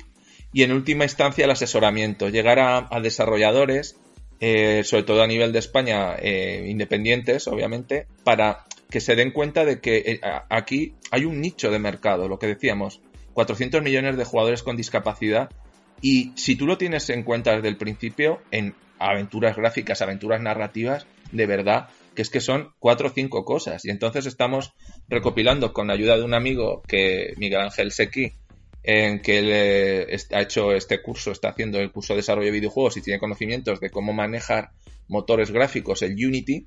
Estamos eh, buscando plugins, buscando eh, qué debe tener para poder pasárselo directamente a los desarrolladores. Oye, se necesita esto, esto y esto, y te paso cómo se podría hacer. ¿Sabes? Y, estas son las tres líneas de, mi, proyecto que podéis encontrar en, en Twitter eh, como videociegos. Muy bien, pues no sé, Sergio, si nos quieres comentar algo más, si a todo el mundo que te está escuchando quieres animarle, pedirle algo o, o algún consejo final. Eh, y nada, muchas gracias por, por haberte venido y por, y por ilustrarnos además con, con eso, ¿no? Con ejemplos muy claros, muy, muy, muy específicos de mecánicas y de todo eso, que es un poco el enfoque que le queríamos dar aquí, porque te vuelvo al principio, eres el hombre de moda, estás pasando por todos los medios, estás contando muy bien eh, todo esto de la accesibilidad en videojuegos, claro que sí. Pues, pues nada, lo primero, nobleza obliga, daros las gracias por, por hacerme este, este hueco. ¿Qué pediría? Pues si me escuchan, si te escuchan desarrolladores que se animen a, a escribirme para ver qué podemos hacer por, por ayudarles. Esto es absolutamente desinteresado, así que no, no aspiro a hacerme de oro por el momento. ¿Quién sabe? si esto realmente se convierte en un super nicho de empleo, lo mismo dejo la orientación y me dedico a esto. Y, y por lo demás, eh, dar las gracias a, eso, a, todos los desarrolladores que ya lo han hecho, a Santa Mónica, a PlayStation España por haber apostado por mí, a Xbox, y, y, animar a la gente ciega que me escuche o a los que llegue a empezar a probar As Das Falls, a probar Pentiment, porque estos están en Game Pass, entonces sería muy sencillo y muy, muy barato probarlo. Y una vez que descubran que, oh Dios mío, esto del mundo de los videojuegos no era esa, eh, esa ese invento de Belcebú que yo pensaba, sino que es una cosa muy interesante, pues ya atreverse con otros juegos más avanzados, como el de Last of Us Parte 1, y ya el, el Ragnarok o el Mortal Kombat, que como yo confío Cuéntame eso. en que... Cuéntame eso. eso de Mortal Kombat, ¿cómo es posible? eh, pues es, es, el juego, yo era el juego que jugaba antes de, de esto. Antes de, entre el de Last of Us parte 2 y el parte 1 solo jugaba Mortal Kombat. Que cuento esto. El Mortal Kombat, para los que no lo sepan, tiene una opción de que le puedes poner lector de pantalla. Entonces, pero además un lector de pantalla maravilloso porque es el de la voz que dice Fatality. Ah, bueno. Entonces, tú se la pones y te dice Play, no sé qué, no sé cuántos. No está en todos los menús, solo en los fundamentales, pero eh, prueba de que sí que han tenido en cuenta los jugadores ciegos es que en los elementos interactivos en pantalla, cuando hay algo que puedas, hablando mal y pronto, puedas coger para escamochar a, a tu oponente, hay soniditos. Entonces, eh, cuando suena plink, yo sé que le doy a esto y no sé con qué, pero sé que le voy a hacer pupa. Entonces yo le doy y hace ¡bam! Y, y, luego, pues obviamente, cuando te dice Finish him o cuando suena el mando, yo sé que se ha cargado la barra para poder hacer la, no me acuerdo ya cómo se llama, la super magia de turno. En este, no sé cómo se llamaba, X-Ray, creo que era en el 10. Sí, no me acuerdo bien, sí. Sí, Algo el así. caso es que los juegos de, de NetherRealm Studios, los creadores de Mortal Kombat, desde el Injustice, son bastante tirando a muy accesibles para personas ciegas. Bueno, pues muy bien, ahí dejamos a Sergio marchar. Yo creo que volverás, ¿eh, Sergio? A ver cómo van las cosas. Tocamos madera para que efectivamente la cuesta arriba, en el buen sentido, el, el crecimiento que estamos Tengo viviendo fe. en la accesibilidad, Tengo fe. se mantenga, se mantenga el ritmo y cada vez efectivamente, como tú dices, más estudios, más eh, distribuidoras también y en general más eh, creadores eh, se, se sume a, a todo esto y a ponerle las cosas fáciles a cualquier persona porque desde luego este ocio puede ser inclusivo, puede incorporar a todo el mundo y no hay por qué. La tecnología ya no es una barrera, ya las consolas tienen lector de pantalla o narrador o como lo llamemos efectivamente. Menos la de no Nintendo. que- Menos la de Nintendo. La de Nintendo no tiene ni chat de voz para las partidas online, o sea que poco a poco. Tú tranquilo. Bueno, eh, vale. eh, eh, nos consta que seguro que Nintendo nos escucha. Así que a ver si toma Por favor, buena Nintendo, nota de señores. esto y, eh, Contactad a este hombre. y, y que contacten con Sergio y a ver si pueden darle un empujoncito también a sus juegos. Agradezco porque, repito, esto empezó con Wii y, y creo que, que Nintendo, por el tipo de jugador que persigue, no entiendo cómo no ha entrado en esto. Y el hecho además que, que lo que comentaba antes Javi con One Two Switch, que tiene también eh, vibración muy precisa, ¿no? Eh, y que te permite Todo, también, lo tiene claro. todo para hacerlo. Y, y- y tienes distintas herramientas que bien empleadas, yo creo que pueden, eh, pueden ayudar un montón y, se- y se, y se pueden encontrar soluciones. Confieso que me lo planteaba como regal- autorregalo de Black Friday, pero es que ya con dos consolas en casa eh, y recién casado puede ser que sea motivo de recién divorciado. Así que me espero a ver esa posible Nintendo Switch Pro o, o Nintendo Termínate Switch el 2. Ragnarok, que te quedan unas cuantas horas. Y el y luego ya te y- piensas otra Y el Pentiment otras pocas, sí, sí. Eso es. O sea que nada, nada. Venga, Os Sergio. espero, señores, señores Nintendo, ojalá. Vamos hablando, que vaya muy bien, tío, hasta ahora. Muchas gracias. Un abrazo.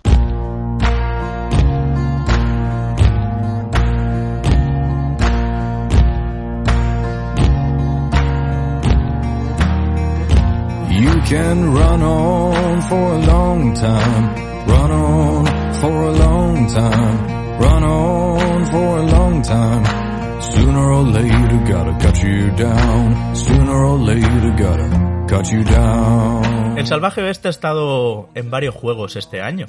Tuvimos aquel Hard West, eh, tuvimos también Weird West. Hemos tenido pues enfoques de todo tipo, desde juegos tipo Diablo, juego tipo estrategia, y ahora llegaba Manu el juego de acción a lo God of War, con la cámara al hombro detrás del personaje. Bien, pues te decía, cuando lo empecé a jugar, ya hace tiempo que hemos podido analizarlo gracias a, con bastante antelación, gracias a un código que nos mandaron desde PlayOn España, ¿no? He jugado muy a gusto. Y he jugado en PC Manu y el rendimiento es buenísimo. El juego está súper bien optimizado. No hace falta tener un gran pepino de equipo para lo bien que funciona de, de frame rate. Mira, al principio del programa que hablamos de Pokémon y todo eso, pues de frame rate, de los efectos de iluminación, eh, de verdad me ha sorprendido que tras God of War Ragnarok, que parece que ya para mí iba a ser el sumum, por lo menos en un tiempo, en unos meses, de acción, hack and slash, solo que con un puntito más cinematográfico y tal, bueno, pues este enfoque, un poquito más macarra también, porque este juego lo hacen los que hicieron los Shadow Warriors, que no son grandes juegos, pero que mm, creo que le ha venido muy bien acercarse al salvaje oeste del siglo XIX, solo que con un punto vampírico y de criaturas monstruosas sobrenaturales y tal. Y, y bueno, pues intercala acción cuerpo a cuerpo, como serían los puñetazos y todo eso. De hecho, el protagonista lleva como una especie de, de guantelete electrónico que le sirve para diferentes cosas, para combos, para su- recargarse vida, etcétera. Y luego armas de fuego, Manu, que no funcionan por munición, sino que funcionan por cooldown, ¿no? O sea, que tú las utilizas, las utilizas, se vacía su barra y tienes que esperar un segundo hasta que poco a poco se vuelva a ir rellenando la barra, ¿no? Y con esto, con unos niveles que están muy, muy cerraditos, siempre muy agobiantes, y, y con una diversidad de enemigos, bueno, que al final puede hacerse un poco pesada, pero que al principio la encuentras óptima, además de árbol de habilidades y estas cositas así, tienes como un God of War barato, pero que, que ni mucho menos se le acerca, ni en historia, ni nada de eso, ni mucho menos, ni en jugabilidad siquiera. Pero es como un complemento que me ha entrado bien. Yo creo que también así, compaginándolo con el Pokémon y tal, como he estado este pasado fin de semana y tal, pues estaba a gusto con este, con este Bill West. Yo una pregunta que quería hacerte, Javi, es que eh, antes te decía yo, ¿no? Hablando de Pokémon, que había sido muy duro venir de God of War Ragnarok y ponerme con Pokémon, ¿no? Por el tema del rendimiento. Pero es que, claro, aquí lo que ocurre es que vienes tú también, Javi, de God of War Ragnarok, te pones con Evil West, pero es que a nivel de cómo está colocada la cámara, cómo son los movimientos del protagonista en el cuerpo a cuerpo, cómo incluso abre los cofres. Total. Es que es muy God of War Sí, Ragnarok. vamos, canteo ahí en, en la copia. Sí, me ibas a preguntar que qué tal, ¿no? Venir de arriba y bajarme aquí abajo Claro, a un juego eso es. muchísimo más barato, que no tiene, so- eh, no tiene es- esas conversaciones, no, no trata esos temas, eh, no tiene esa variedad, no tiene esa longitud, no es tan largo como God of War Ragnarok, no, no le alcanza en nada, en ningún aspecto, pero no sé, ha entrado bien. Eh, curiosamente, yo creo que es porque el punto, Manu, de un poco... Eh, ¿Cómo te lo digo? Eh, no es gore exactamente, sino por el punto un poco sanguina- sanguinario, sangriento de, de, además como de hacer eh, un juego funcional. He encontrado un título que no tiene aspiraciones. De verdad te lo digo, no las tiene. Simplemente quiere funcionar, sabe que con el Game Pass va a tener muchos jugadores, eh, y yo os recomiendo a todos los que me estáis escuchando que lo probéis. Y no es un juego que para mí llegue ni al notable alto. Si yo le tuviera que poner una nota, a lo mejor le ponía un 7. Ya está. No se va ni mucho menos al 90 y pico que le daría tranquilamente al God of War. Eh, Ragnarok. Es otra, otra liga, otra escala, otro nivel. Pero eso también hace. Es como venir de un gran restaurante, una gran hamburguesería que tiene unas hamburguesas gourmet maravillosas y dejarte caer por el Burger King y disfrutar un Whopper. pues es un poco esto, ¿vale? Y se siente doble A. Y además lo sabe y no tiene más ambición ni más aspiración ni nada. Pero, escúchame, Javi, eh, eh, tú, has sido, tú has sido el primero que me ha dicho en más de una ocasión. eh, a ver, yo en lugar de comerme una paella, Prefiero un que me Whopper. Al, Mac- al McDonald's. Prefiero un Wow, McDonald's. sí, un sí, Whopper. sí. Esto es real. Hay veces que te apetece guarreo. Porque saliste de fiesta anoche y te apetece guarreo porque estás Sí. de resaca. Hay veces que te apetece llamar al Telepi. Bien, pues Evil West es el Telepi. no es la mejor pizzería italiana, como es God of War Ragnarok, pero ¿me ¿me entiendes? Y entonces pues, Sí, sí. pues ya está. Así me ha funcionado bien. ¿Por qué? Porque la duración es de 10-11 horas. En mi partida han sido 10 con 20, creo. Curiosamente he ido rápido hablando con otros compañeros. Me estoy empezando a pensar, Manu, la teoría de que soy un poco speedrunner, ¿eh? Que me dijiste con Ragnarok. sí. Pues 10 con 20, eh, hay gente que le ha durado hasta 15 o así, y luego el juego tiene una cosa, y es que se, cuando se empieza a hacer repetitivo, porque ya te ha mostrado todas las armas que vas a tener, y ya te ha mostrado todos los enemigos distintos que te vas a encontrar, y simplemente se, se concentra en tirártelos de 3 en 3, de 4 en 4, lo que niveles atrás fue un jefe, ahora te pone a 2, ¿me entiendes? Ese tipo de trucos tan baratos y tan sencillos. Cuando el juego empieza a, atraparse a sí mismo de esa manera y ya se le ha acabado todo lo que tiene por mostrar y ya estás tú llegando también con los árboles de habilidades a desbloquear todo y tal y cual, eh, se pone muy difícil. Y de hecho se pone muy difícil en los jefes finales y termina. ¿Qué es lo que hace eso? Eso es un, un truco de, de, diseño y de estructuración de juegos que me encanta. Y es que el final te lo hace muy épico.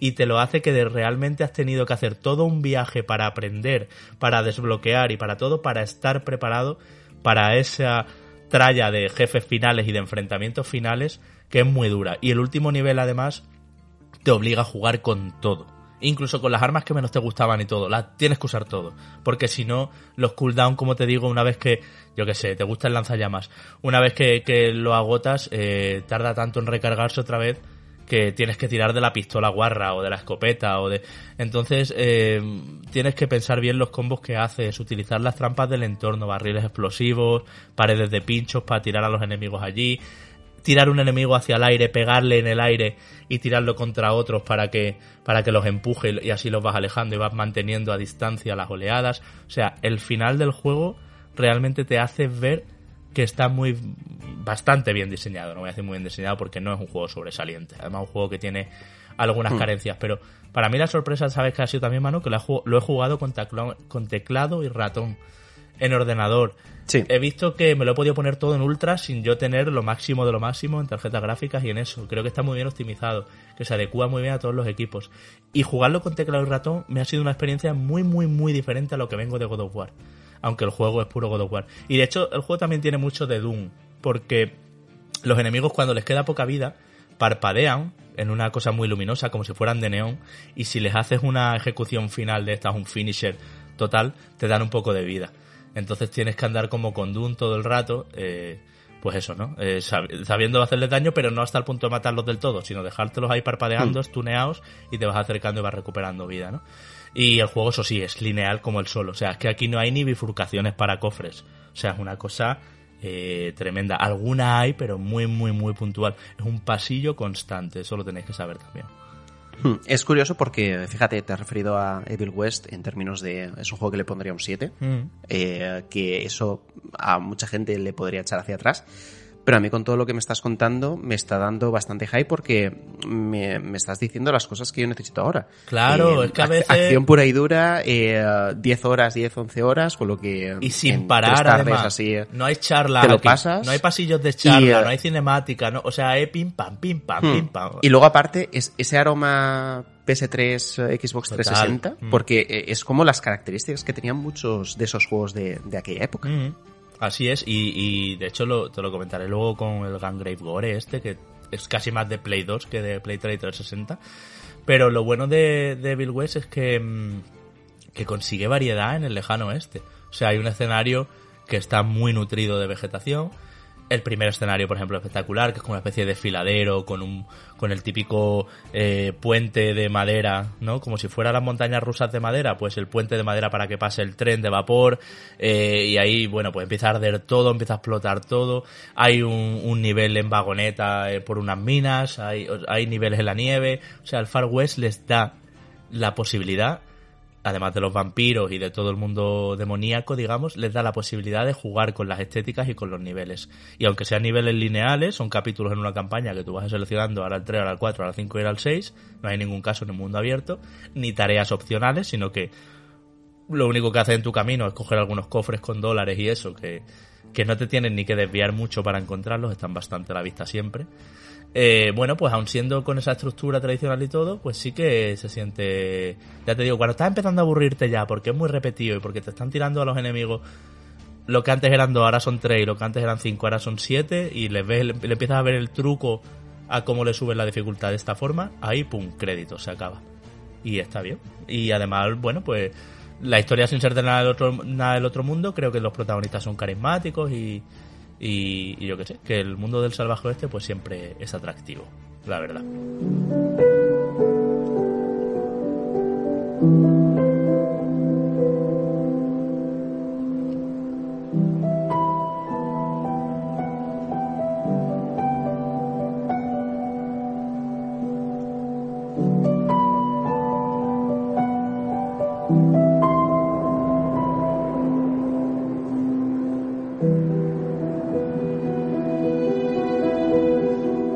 Cuéntame tú de Somerville, que es al que, has estado, al que has estado jugando tú también y que venía con la intención y, lo, y la tarea de estar al nivel de Limbo y de Inside, ya que su productor viene directo de Playdead, eh, salió de allí y se montó su propio estudio. Y de hecho te voy a decir una cosa, Manu, con este hombre voy a estar la próxima semana en la Tenerife Game Lab, ya lo puedo contar, que nos han invitado allí a, a Reconectados y, y tengo entrevista con él y me parece interesante porque montó el estudio, como te digo, hizo Somerville y no estaba al nivel, ¿no? Que Limbo Inside. Los de Play son muy buenos. Tengo la, vamos, cuéntame, no hemos hablado tú y yo, pero me da a mí que me vas a ir por aquí, ¿no? Eh, efectivamente. De hecho, Dino Patti, eh, Este es. cofundador de Playdead, ha sido el productor ejecutivo, en este caso de Somerville, que es la primera obra, el primer videojuego llevado a cabo por Jamship. Y eh, me parece interesante lo que me comentas, ¿no? Que vas a entrevistarlo la semana que viene, porque yo sí que le haría varias preguntas y la primera de ellas es ¿qué falló en Somerville? ¿Por qué después de él haber estado presente en Limbo e Inside, sobre todo Inside, porque yo creo que Somerville mira mucho a Inside para intentar reproducir ciertas cosas, cómo, cómo ha fracasado este intento de hacer algo similar, innovando sobre todo en um, la profundidad de campo, en la perspectiva de cámara, en esa tridimensionalidad más allá de las dos dimensiones habituales en, en Limbo sobre todo, ¿no? Limbo sí que es totalmente 2D, Inside yo creo que sí que se abre un poquito más eh, al 3D, pero muy muy poquito, aquí se explora eh, esos cambios de perspectiva un poco más y porque teniendo varios ingredientes que están muy bien establecidos, consigue que el juego sea frustrante. No él, sino la gente que al final lo ha hecho, porque entiendo que él como productor ejecutivo habrá mm, pegado el cabezazo. Él ha puesto la eh, pasta. que- y, Exacto, Y a lo y mejor alguna pasta. opinión, ¿no? Ya que viene de Playdead, pero... mm. Exacto, pero poniendo la pasta me, me- me parece extraño ¿no? que haya permitido que esto salga en, en estas condiciones. ¿Qué es eh, Somerville? Bueno, más allá de la referencia que os he dado, eh, esa, y- ese intento de repetición de la fórmula que funcionó en Inside, es eh, una historia que empieza con, eh, con una familia, eh, la mujer, el, padre, el, hijo y, el perro que están en casa tranquilamente durmiendo después de haber visto una película y de repente ocurre que algo cae en, el jardín, ¿no? O empiezan a caer cosas alrededor de, la casa. La familia se esconde en, en el sótano y eh, de repente eh, ocurre algo que el padre cae como muerto con, al contacto con una figura alienígena, más o menos, ¿no? Por explicarlo de esta manera, y le transmite una especie de poder, un poder que luego le servirá para ir superando las diferentes fases que tiene Somerville, un recorrido que si te entretienes mucho, porque yo soy muy lentorro, te puede durar unas tres horas. Yo creo que si vas rápido, todo lo rápido que te puede permitir el juego, puede ser que en dos ya lo tengas terminado.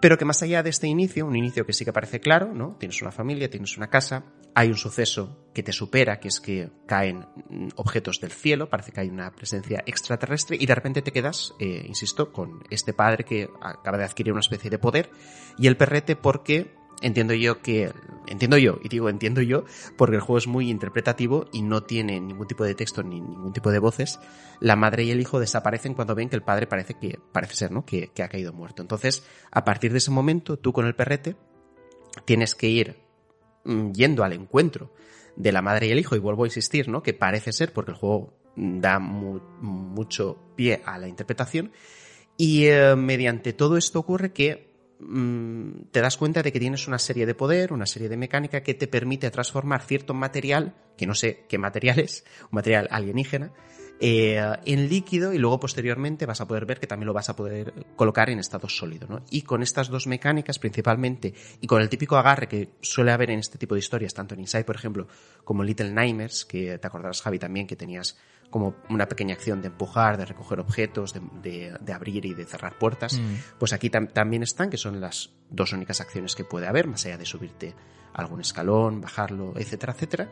Y con todo esto intenta construir una aventura que por momentos tiene también secuencias eh, de sigilo, tiene secuencias también de, persecución y sobre todo de mucha resolución de puzzles. Puzzles que en, ocasiones, que en ocasiones funcionan bien y puzzles que en ocasiones funcionan no del todo bien. ¿Y qué es lo que ocurre? ¿Cuál es el problema realmente en Somerville? Porque lo que te estoy diciendo al final acaban siendo los ingredientes, por ejemplo, que tiene Inside o puede tener también Little Nightmares. Pues ocurre que en primer lugar la cámara funciona tremendamente mal y en segundo lugar que la profundidad que se le da a esa navegación en tres dimensiones, en más o menos tres dimensiones y que acompaña esa perspectiva de cámara, no te deja ver en muchas ocasiones cómo es un escenario en particular. Por ejemplo, hay un detalle muy, muy claro y muy evidente que seguro que me entenderéis cuando lo explique, y es que estando en la casa hay una habitación que da al sótano, ¿no? que a través de ella puedes bajar y ir al sótano. ¿Qué es lo que ocurre?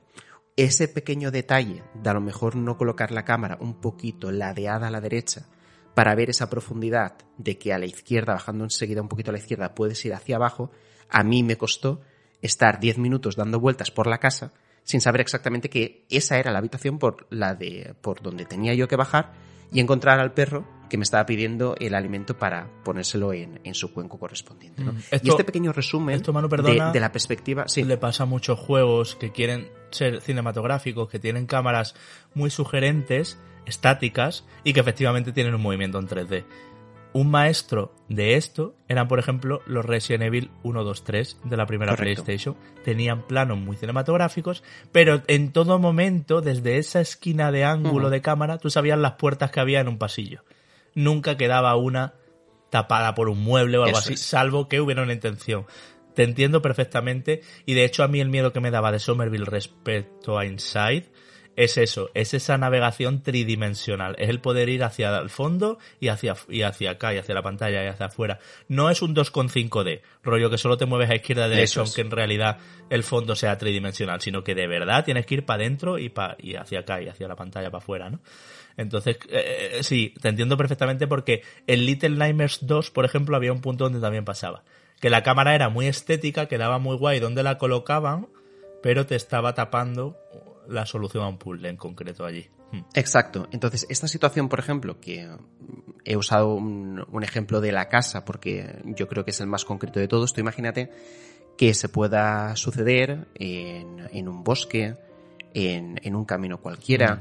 eh, en una especie de, de ciudad eh, medio arrasada. Cuando ocurre en situaciones donde no es previsible qué es lo que pueda haber detrás de un objeto, todavía hace más complicado cuál es la elección adecuada de camino. Que eso es lo que más frustra durante las dos horas, tres horas que te dura el juego. Porque cuando ves que estás haciendo las cosas bien, pero que por culpa de una mala señal visual no ha sido por el camino adecuado, dices, yo entiendo que me pueda matar un enemigo, me, me, me pueda abducir, etcétera, etcétera, porque acabo de cometer un error, que no he sabido anticipar ciertas cosas, pero no porque haya tomado un camino inadecuado por culpa de que no me hayas mostrado exactamente cómo es ese camino. Entonces la interpretación en sí de cada uno de los escenarios por, por culpa de esa cámara, de esa navegación, es lo que hace que el juego al final frustre y desde luego no... Mm. tengas ganas de terminarlo pronto. De hecho, la mayor virtud es que el juego es muy corto porque hay ciertas eh, escenas y ciertos momentos que realmente se te atragantan y no porque los puzzles sean complicados. De hecho, hay alguno que es ingenioso, pero incluso dentro de esa manera de ser ingenioso, las físicas, que tampoco están muy bien trabajadas, hacen que no sean todo lo buenos que podrían llegar a ser. Entonces, es algo que a mí me da la sensación que, por ejemplo, simplemente habiéndolo trabajado durante más tiempo, más meses, haberse esperado un poquito más en sacarlo, haberlo testeado lo suficiente con diferentes personas para que le puedan dar un feedback y corregir todas estas eh, fricciones que tiene, hubiera sido mucho mejor. Independientemente de que el juego es lo suficientemente abstracto como para que no tengas una idea clara de cuál es tu objetivo, a dónde vas, a dónde dejas de ir y qué es lo que ocurre a tu alrededor. A ver, ¿qué es lo que ocurre a tu alrededor? Pues bueno, te puedes eh, hacer una idea que lo que está pasando es que te encuentras eh, más o menos en, en eh, una película similar o un libro similar al de la Guerra de los Mundos. Porque Sí, yo creo que tú tienes a tu alrededor es ese. Yo creo que quiere ser poético y no quiere ser explícito, ¿no? Y quiere como que cada uno haga su interpretación, aunque lógicamente Sí. hay una serie de factores culturales que nos afectan a todos y que en cuanto vemos una luz brillante que viene del cielo, es como, vale, abducción, platillos volantes y cosas así, ¿no? Estamos ya Sí, hechos a y, eso. y- y luego incluso, pues bueno, puedes llegar a enlazar con otras situaciones actuales, Mm. eh, de, de tema de refugio, de, de tema de, de persecuciones, de amenazas que puedas... ¿Hay eh, mensaje? Eso te iba a decir, Manu. Eh, ¿Has encontrado algo el que le quieras dar. Ya, pero. El mensaje que le pero quieras dar. mensaje social, de esto de juegos por el cambio, ¿sabes? ¿Hay alguna cosita así? No, ¿no?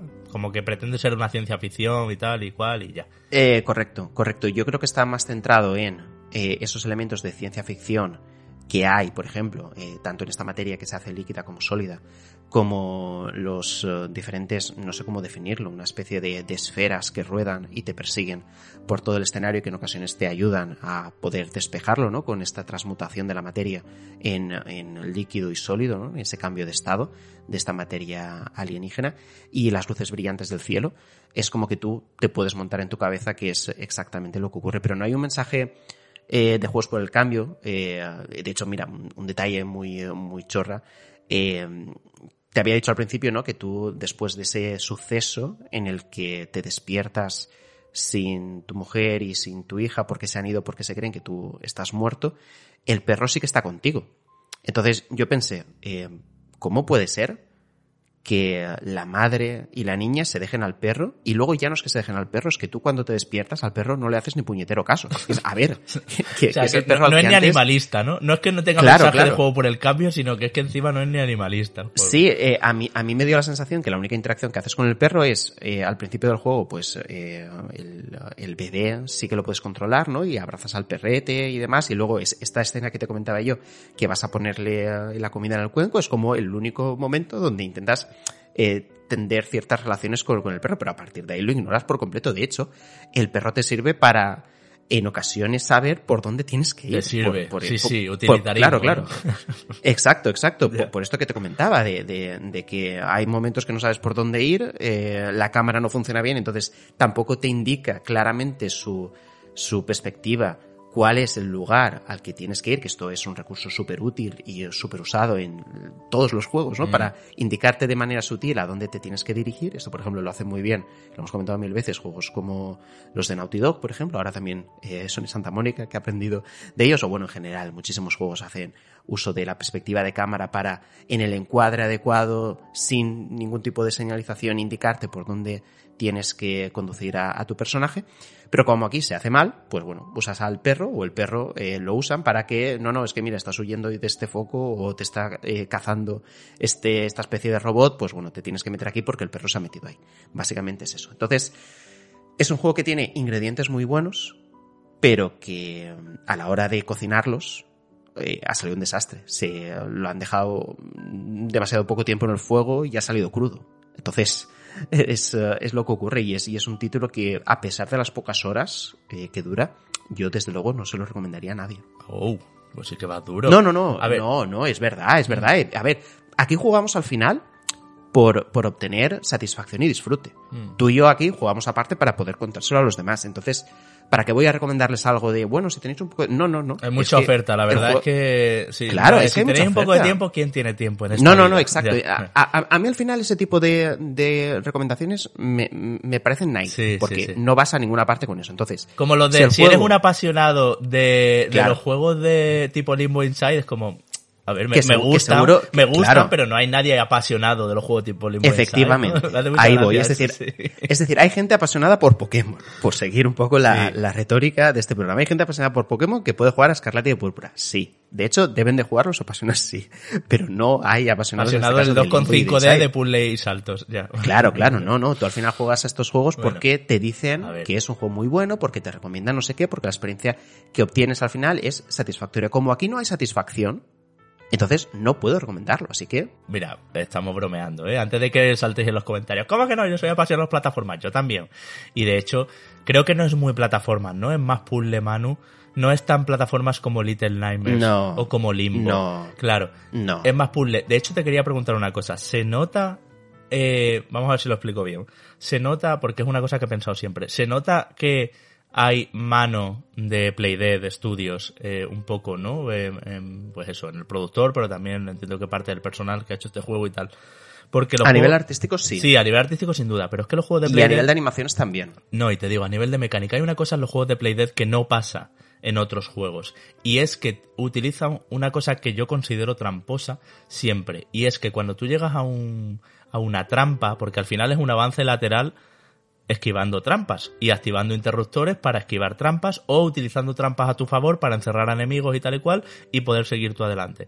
Bueno, pues siempre que llegas a un a algo nuevo, a una nueva situación, a una nueva trampa, un nuevo puzzle, lo que sea, te matan. Porque está hecho para que tú llegues, ta, ta, ta, ta, ta, y te comas los pinchos, te comas el acantilado, te comas no sé qué. Y entonces hay una única solución que, que sacas cuando ya te paras y exploras un poco la situación. Pero hay una única solución. ¿Te acuerdas de aquello que hablábamos con A Playtale Innocence frente a A Playtale Requiem? Que te da como más creatividad y tienes que salir, tienes que salir por aquella puerta, apáñate como quieras. Eso en el Requiem. En el Innocence sí que era, tienes que salir por aquella puerta, pero la solución al puzzle es piedra a la cabeza al de la izquierda, campana en el de la derecha, ratas en el del Sí. centro. Y esa es la única solución posible. Eso pasaba en Innocence y no en Requiem, ¿no? Y eso lo tienen mucho los juegos de Playdead, que hay una única solución y que además están hechos para que tú en la primera partida sea absolutamente imposible en la primera partida que juegas que te los hagas de corrido. Siempre vas a morir la primera vez que llegas a algo nuevo. Y luego ya, una vez muerto, renaces y ya dices, espera, espera, voy a estudiar esto bien a ver cómo lo hago. ¿Tiene eso este? Porque, por ejemplo, en otros juegos no pasa tanto. En otros juegos de avance lateral, pues tienes tu Hmm. serie de herramientas y de saltos y de cosas y tú ya vas diciendo, bueno, pues llego aquí, voy a ver cómo hago esto, tal, tal, y sigues avanzando y tal. En Limbo y Inside estaban diseñados así. La primera vez que te ve en Inside un personaje con linterna no sé qué, es probable que si es tu primera partida, salvo que tengas suerte, te enganche. Te matan, reinicia, pantalla de carga un momentito y vuelves a salir. Y ahora ya tú estudias la situación. Y así vas probando una y otra vez, una y otra vez, lo que se llama el prueba y error, 1-0, 1-0, 1-0, hasta que haces 1-1. Y por fin consigues avanzar. Pero Ocurre. pero ocurre, ¿no? Hay ese 1-0. Ocurre. No hay 1-2-0-3-8-7-0-4-0, sino que es 1-0-1-0. Sí, creo que ocurre bastante de esa manera con el agravante que te comentaba, ¿no? Que hay ocasiones donde la propia cámara en sí, la profundidad del escenario, no te hace ver exactamente qué es lo que necesitas y qué recursos dispones a la hora de resolver ese puzzle, ¿no? Por lo tanto, la frustración aquí se incrementa. Entonces, eh, ese es el, mi argumento principal por el que yo no recomiendo el juego, que a ver que quien quiera jugarlo, que lo juegue. Pero ese germen de insatisfacción te acompaña constantemente en el juego. Y aunque sea cortito, y aunque hay alguna cosa positiva, porque la ambientación, por ejemplo, es muy chula, hay ciertos eh, planos que a nivel visual quedan genial, sobre todo ese traveling que hace la cámara con el formato cinemascope, porque el ratio de la imagen es un, un 21-9, por lo que queda todo como muy de sala de cine y, está muy chulo a nivel artístico, pero no te justifican lo suficiente como para aguantar eh, estas eh, situaciones donde te da un poquito de rabia decir, a ver, eh, no es que me lo hayas puesto complicado, es que me lo has puesto mal. Y cuando esas cosas ocurren es cuando te das cuenta que hay errores detrás que no te permiten que disfrutes del propio juego. Yo creo que a Somerville en general lo que le falta es mucho feedback previo antes del lanzamiento. Le falta haber sido enseñado a diferentes personas de todo tipo, tener un buen equipo de testers que les diga, oye, mira, eh, falláis aquí, aquí y aquí, esto no me ha gustado, eh, creo que se puede hacer de otra manera, porque de, de esa forma yo creo que el juego podría haber salido mucho mejor, eh, porque es que tiene los ingredientes de Inside. A lo mejor no está tan inspirado como Inside, ok, pero podría ser mucho mejor de lo que ha terminado siendo.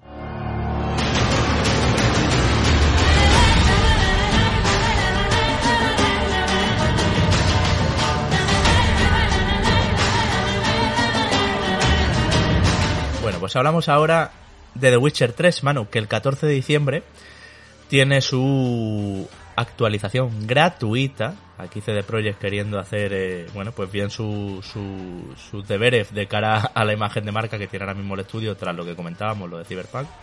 Bueno, pues actualización gratuita para todos los que tengáis The Witcher 3 en Xbox Series, en PlayStation 5 y en PC, por supuesto.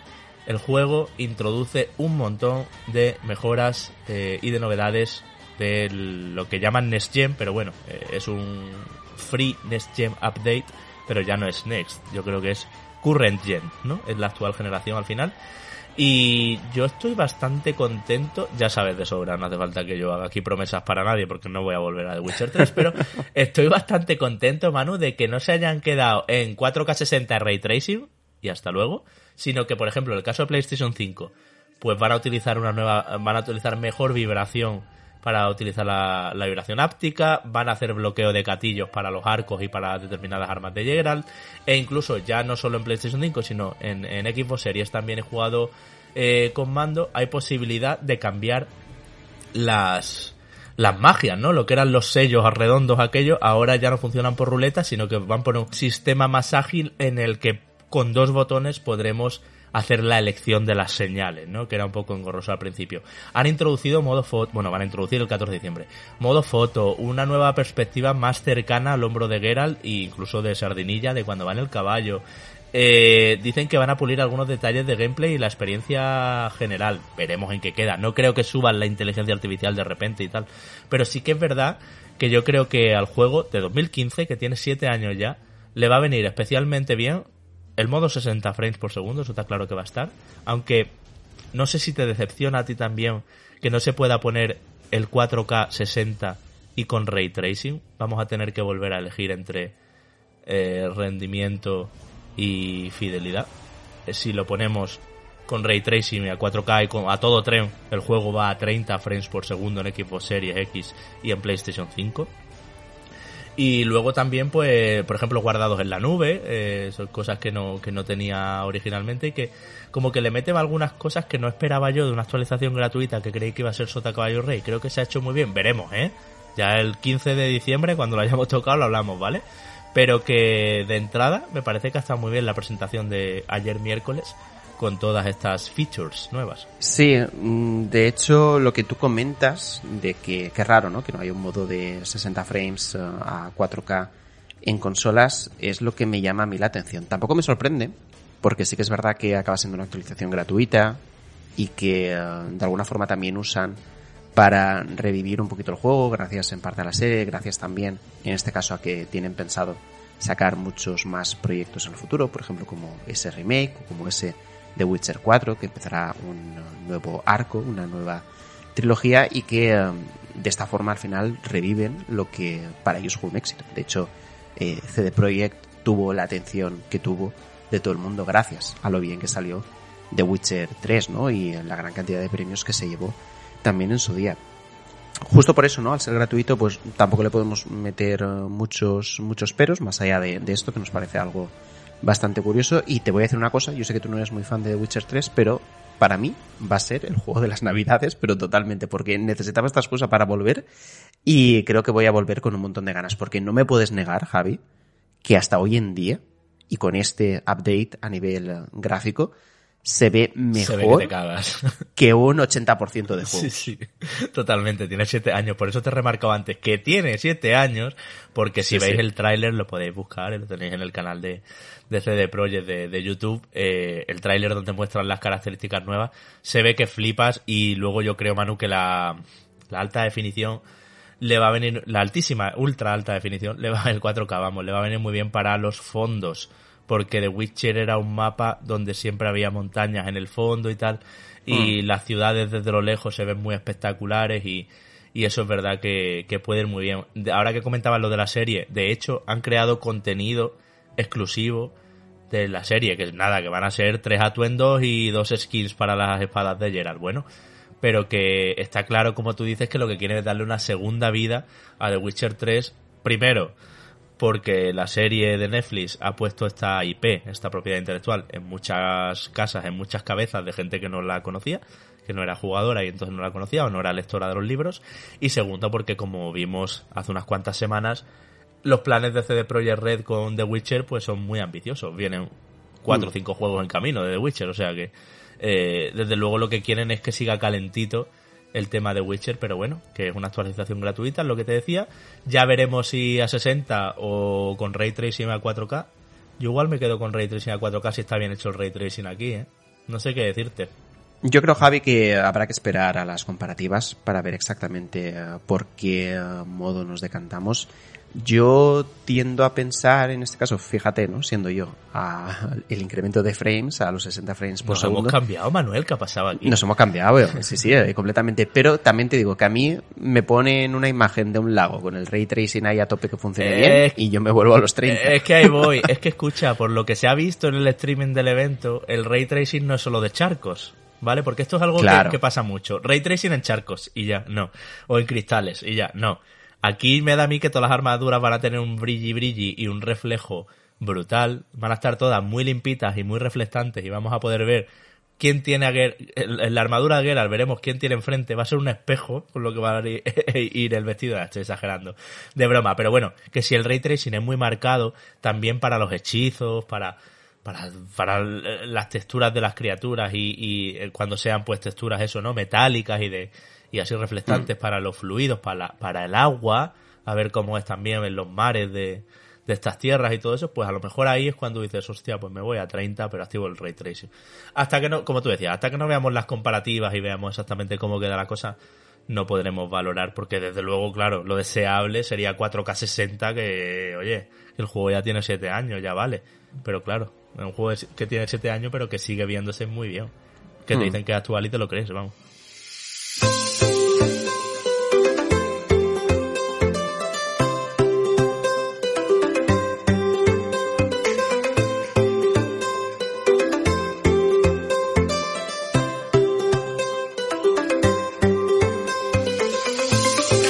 Bueno, otro que tiene Ray Tracing, lo tuvo ya en PlayStation 5 y lo tiene ahora muy bien, además de DLSS y de todas las funciones que os podáis imaginar, es Marvel's Spider-Man Miles Morales en PC. Manu, port que ha estado mejor incluso que, que Marvel's Spider-Man remasterizado que comentábamos hace unas semanas y que sigue esa línea de PlayStation en que los juegos van llegando a Epic Games y a Steam en este caso. Y, y que lo está haciendo muy bien. Creo que ya se acabó aquel tiempo como Horizon Zero donde había muchos bugs y no estaba bien optimizado y requerí- requería más ordenador del que podíamos entender como necesario para correr bien y todo eso, pues nada, Miles Morales, que por cierto es un juego muy navideño, que os lo recomiendo muchísimo en esta época porque es en Nueva York, Nevada, eh, con ese bueno, pues con esa magia especial que tiene Nueva York, Nevada y por Navidad, ¿no? Con los centros comerciales, con ese tipo de escenas y de situaciones, eh, estaba a tope Miles Morales y es un juego además que, bueno, que no es, no es tan largo como el Spider-Man base, pero que en muchas cosas sí que mejora, porque recordad que aquí eh, Miles Morales tenía ciertas habilidades un poco sobrenaturales o como eléctricas o algo así y, los combates son muy interesantes también y el, el- desfile de, de enemigos conocidos y tal está muy bien. Bueno, pues la llegada a PC, Manu, solo 13.000 jugadores simultáneos. Aquí te lanzo yo la pregunta. Bueno, Sackboy tuvo 600 en su primera semana, o sea, poquísimo para lo que suele manejar un lanzamiento. Cualquier juego que sale, para que, para que tengamos perspectiva, cualquier juego medianamente conocido, como, joder, es un juego de, de Spider-Man, ¿vale? Del- Es un juego de sello Marvel, muy, que vendió una burrada, tanto Miles Morales como el original, en, en, su, en su versión inicial de PlayStation, que todo el mundo conoce tanto la IP como quizá lo, lo, lo haya visto ya jugando, jugado en consola y tal. Bien, eh, cualquier juego que llega a Steam o a Epic, más a Steam, que es más popular, rápidamente se ponen los 40, 50 mil jugadores simultáneos en su primer día de lanzamiento. Y sin embargo los de Sony no consiguen levantar cabeza. 13.000 ha hecho este, que no es, no es nada para, para una superproducción así, para... Hmm. ¿Puede ser que el jugador de PC todavía no esté interiorizando que PlayStation está llevando los juegos a PC? ¿No te da la sensación de que, porque nosotros aquí lo comentamos, hacemos los análisis de, rendimientos, comentamos cómo ha sido nuestra experiencia, yo he estado jugando a Marvel's Spider-Man Miles Morales en PC, a gustísimo. Además el juego se adapta perfectamente, digo lo que lo que dije antes con Evil West. Se adapta perfectamente al equipo que tengáis. Igual no se os activa el ray tracing loco ese de todos los cristales brillando y reflejando, que sí podrías activar si tienes una 3080 más, ¿vale? Pero una Nvidia 3080 quiero decir, pero eh, sí que pues sabe amoldarse a vuestra tarjeta gráfica y prestaciones técnicas. Bien, ¿no te da la sensación de que la gente no está interiorizando eso? Que los grandes exclusivos de PlayStation están uno a uno llegando a PC? Porque es que, es que con God of War lo vimos, con el de 2018. Sí. Ragnarok todavía no ha llegado. Con el primer Spider-Man remasterizado lo vimos el otro día. Desde Stranding igual, no fue bien, bien en PC. Eh, y, y así, y así con todo. ¿O es que les pasa todavía factura aquella mala imagen de que Horizon Zero Dawn fue un desastre? Bueno, un desastre. No, no fue Pokémon, pero ¿me entendéis? No fue todo lo bien que, que exige el público de PC. Aquí creo que ocurren eh, varias cosas. La primera de ellas, la campaña de marketing que se ha hecho con este título eh, ha sido inexistente. Ya, pero con. Uncharted Entonces, el legado de ladrones se, se apretó fuerte. Se dijo por activa por pasiva que llegaba a PC, ¿no? eh, se apretó un poquito más, pero tampoco mucho. Mm, Pero vamos, eso explica una parte. La otra parte que se explica es el tema de la novedad. Eh, Spider-Man Miles Morales, por mucho que salga ahora en PC, no es ningún tipo de novedad. Y de hecho acaba siendo una expansión de lo que era un título completo, que en este caso sí que era Spider-Man, ¿no? Aquel, aquel título que ya salió, en este caso, en, eh, en PC, y cuyas ventas tampoco es que hayan sido espectaculares. Y ocurre eso, yo creo que eh, PlayStation llegará un momento que tendrá que tomar una decisión, y esa decisión será sacar sus juegos de manera simultánea, tanto en eh, consolas como en PC, porque va a ser la única manera de que realmente pueda llegar a rentabilizar la inversión que puede llegar a suponer el hecho de hacer este tipo, este tipo de ports. Porque en el momento ya ha pasado un tiempo donde la gente eh, se ha enfriado, donde ya no se habla de este título, es normal que las ventas sean las que son porque ya no hay interés. Tenemos tal cantidad de flujo de novedades que no te vas a parar a jugar a un título del año 2020 De año no es que es que no es que no yo me yo por ejemplo me puedo meter en en, en la piel de, de, de- estos jugadores no que no han jugado a Spider-Man Miles Morales pero eh, qué sé yo teniendo otros títulos que puedan llegar a aparecer pronto o jugando a títulos como servicio que muchos de los juegos de PC no juegan a estos títulos de manera habitual a lo mejor ya no tienes tiempo ni tienes ganas en este caso de meterte en, en un juego que además ha salido a precio completo que ni tan siquiera Eh, tiene una yo. Es que, 40 que sea, 49.90 en Steam, lo estoy viendo ahora mismo, ¿eh? 49.99. Es que- Son muchos. Es que tú no puedes ir eh, un juego que no sea una novedad total, no puedes ir con estos precios, ¿no? Y es lo que y es lo que está ocurriendo. Y llegará un momento que tomarán una decisión, porque no creo que vayan a volver hacia atrás, no van a dar el paso atrás de ya no sacar las cosas a, a PC. Pero yo dudo mucho que les esté compensando eh, estos ports para lo poco que están vendiendo. Así que que la gente se vaya preparando para tener lanzamientos simultáneos. Pero es que está también este. De hecho, yo creo, Manu, que de todos los que hemos visto últimamente, ya te digo, God of War 2018, Uncharted Legado Perdido, Spider-Man remasterizado, eh, bueno, de todos los que hemos visto últimamente y este año, quizás este es el mejor, ¿eh? Porque, porque está muy, muy bien trabajado y además se pone a la última. El juego se ve Hmm. como Dios si tienes un, un, un equipo potentísimo, ¿eh? O sea, y lo puedes poner todo en ultra. Bueno, en épico, que es como se llama. O sea que por lo menos que sigan así, oye, y además que siempre lo decimos, que poder disfrutar de los exclusivos de PlayStation sin tener una PlayStation, pues era una cosa que ya hacía muy bien el PlayStation Now cuando existía y ahora pues con estos ports se sigue haciendo. Al final simplemente es adaptar, eh, en este caso si sale más tarde, obviamente tienes que poner un precio más competitivo para compensar esa falta de novedad. Y si no, tienes que salir conforme eh, el juego eh, estás anunciándolo, porque aprovechas en este caso también la campaña de marketing, que te va a servir luego para lanzarlo en diferentes plataformas, aunque tengas en este caso eh, el perjuicio de ya no es tan valioso el hecho de tener una PlayStation 5 porque aparece en otras plataformas, que esa es la principal disyuntiva que va a tener PlayStation en el, en el corto medio plazo, si quiere que esto cambie. Así que decisiones empresariales que tendrán que tomar y veremos eh, cómo les va el asunto. Bueno, y luego está jugando también a The Devil in Me, eh, lo que es el cuarto y último episodio de Dark Pictures Anthology, eh, volumen 1. Ya sabes que han sido pues cuatro juegos. Y a Gungrave Gore, que te comentaba antes, que es otro juego que está también disponible en Game Pass para los que lo tengáis. De Devil in Me, Manu, ya hice una preview aquí en Reconectados hace unas semanas, porque nos dejaron ya jugar un poco al principio, y te comentaba que es el más gaming, el más, sí, el más videojuego en sentido convencional de todos los Dark Picture Anthologies. De hecho, es un juego donde, bueno, pues un grupo de televisión se mete en un hotel encantado, bueno, encantado no, perdón, en un hotel donde había habido muchos asesinatos. De hecho, este juego, este de Dark Pictures Anthology, en, este, en esta entrega, en este episodio, no hay sobrenatural, sino que hay un asesino en serie que quiere acabar con todo el mundo, ¿vale? Y eso creo que le va muy bien. Bueno, pues se mete en este hotel que es puro mansión Spencer de Resident Evil, y de hecho está hasta arriba de puertas cerradas a las que le tienes que buscar la llave, de puzzles donde tienes que mover cosas, encontrar códigos en documentos, en papeles, y es más Resident Evil que ningún otro juego de Supermassive. Ya no digo que ningún otro Dark Pictures Anthology, sino más que The Quarry, más que Until Dawn y otros juegos de Supermassive, ¿no? Y, está bien contado, creo que el no tener nada sobrenatural le va muy bien y además me funcionan mucho mejor los personajes, que son todos siempre eh, patéticos, o sea, nadie te cae bien, ya sabes lo que pasa con los juegos de Supermassive, como que mm, los mataba a todos, no tengo... el juego te dice, si dije bien tus tus eh, las decisiones que te vamos a ir poniendo podrás salvar a todo el mundo. Y es como no no si es que quiero matarlos a todos.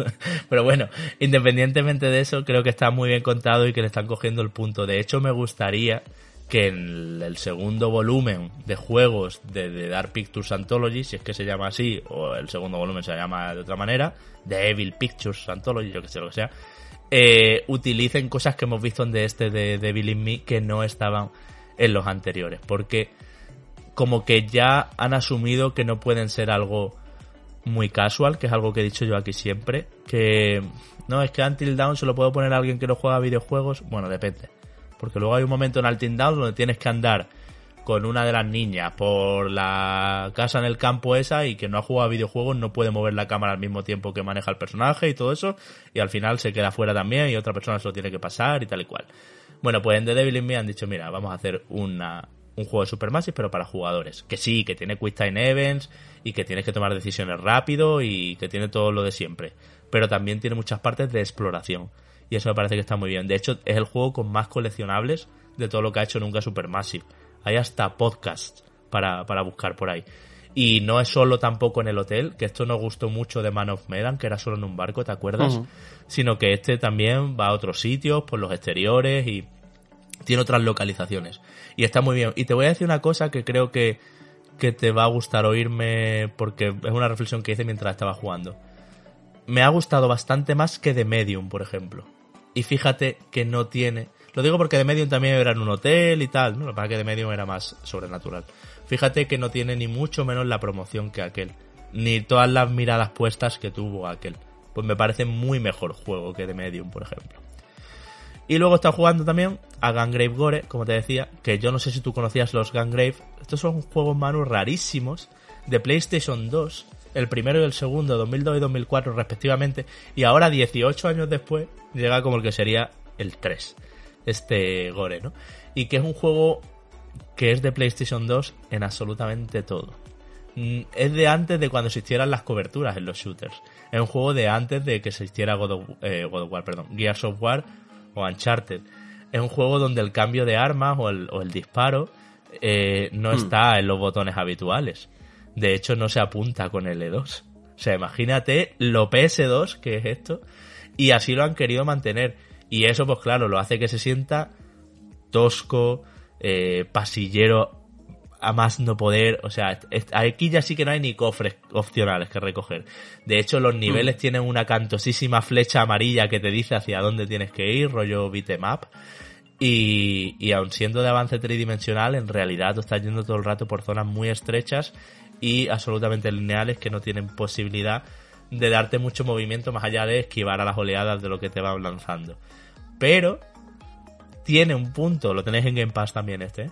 Tiene un punto nostálgico de aquellos tiempos, porque responde tan como en aquellos tiempos, se siente tan viejito y tan de antes de que todos los shooters fueran iguales, con coberturas, antes de que llegara Army of Two y aquellos shooters, ¿te acuerdas? Eh, pues que, que, que, en la cruceta estaban alojadas las cuatro armas que podías tener, este tipo de mecánicas no existían aquí. Y de hecho, el protagonista recibe todos los impactos en su cuerpo, solo que se le va autorregenerando otra vez el escudo y la vida y, y todo eso, pero no hay posibilidad de escondite. O sea, va de- de- a pecho descubierto a todos los proyectiles que le van a que le van a lanzar. Y, el, y, y con eso, el juego tiene un puntito de juego de naves, de matamarcianos. Porque está toda la pantalla llena de proyectiles. Tienes que, pero no como en Returnal, sino proyectiles más pequeños y menos dañinos.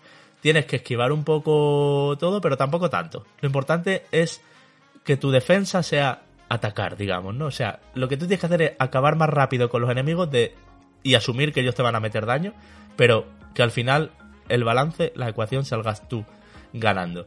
Y, y con eso, eh, la diversidad de armas que tiene, eh, lo, macarra un poco de todo, porque esto era un anime donde el protagonista lleva como un ataúd eh, colgado al cuello, así como detrás y tal.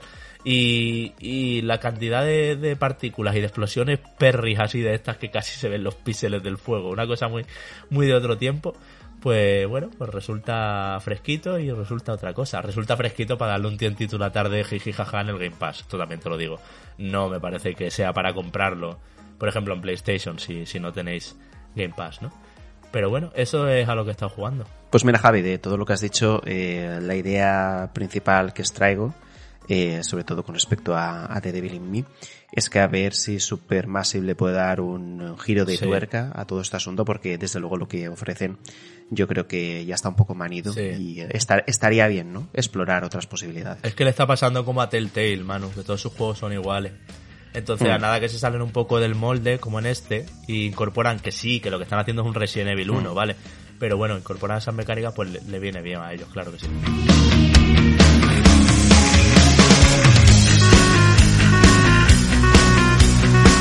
Pues cerramos la semana con sorteos en marcha, como os decíamos al principio, ya sabéis, estáis a tiempo, patreon.com barra reconectados, de sumaros y de llegar a llevaros pues ese juego a elegir, o ese Harvestella, o a final de temporada, claro que sí, una consola de nueva generación para uno de vosotros.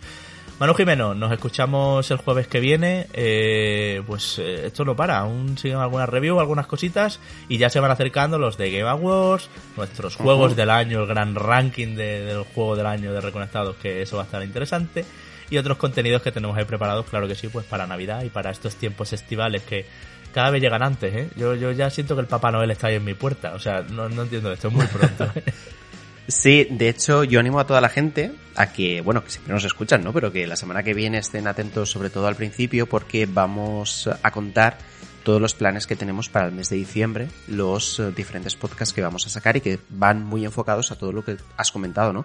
Tanto tema de The Game Awards, como el gran ranking que hacemos, ya es tradición, ¿no? Que hacemos durante todos los años, como también los ROTIs, que son esos premios especiales que tenemos entre la comunidad, pues todo eso vamos a contarlo y vamos a explicarlo con el calendario en la mano para que nadie se pierda todo ese despliegue de programas y de retransmisiones que hacemos a final de año. Y de hecho, además, también seguramente hasta pongamos fecha de ese especial Final Fantasy que eh, prometí en su momento y que desde luego no vamos a terminar el año 2022 sin que lo tengáis todos vosotros para que lo podáis escuchar tranquilamente durante estas navidades. Eso es. Bueno, pues nosotros agradecemos, como siempre, a todos los Patreons que estáis ahí, permitiéndonos trabajar. Sí, yo con la nariz hoy muy nasal, perdonadme mi voz hoy, con un mal cuerpo ya y sudando frío aquí, lo quito porque acabará el programa, os lo reconozco porque estoy ya para meterme a la cama otra vez.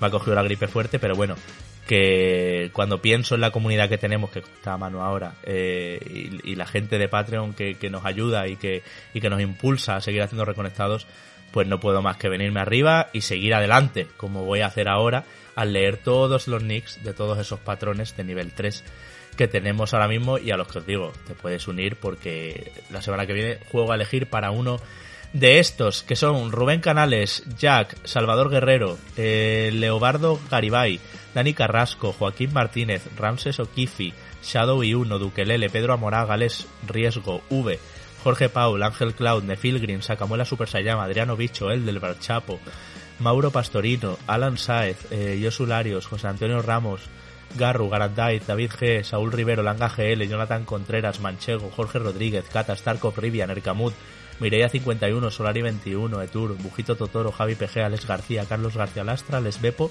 Jesús Prieto, Antonio Camí, Salvador Escribá, Pepe Lésar, Andrés Montero, Adama Traoré, Sergio Benítez, Alberto Escolano, Alfredo Gil, David Hernando, Marcos Rodríguez, Héctor Rojas, Toto M, Miriam, Héctor JP11, Jesús Vega, Cuántico, Mitch Neaus, eh, Thor36, Petocum, Miguel Pérez, Neo Parker, Sergius Snake. Un abrazo gigante a ellos, un abrazo a todos. Manu, si llego a saber que esto me iba a costar tanto, te hubiera pasado a ti la lista.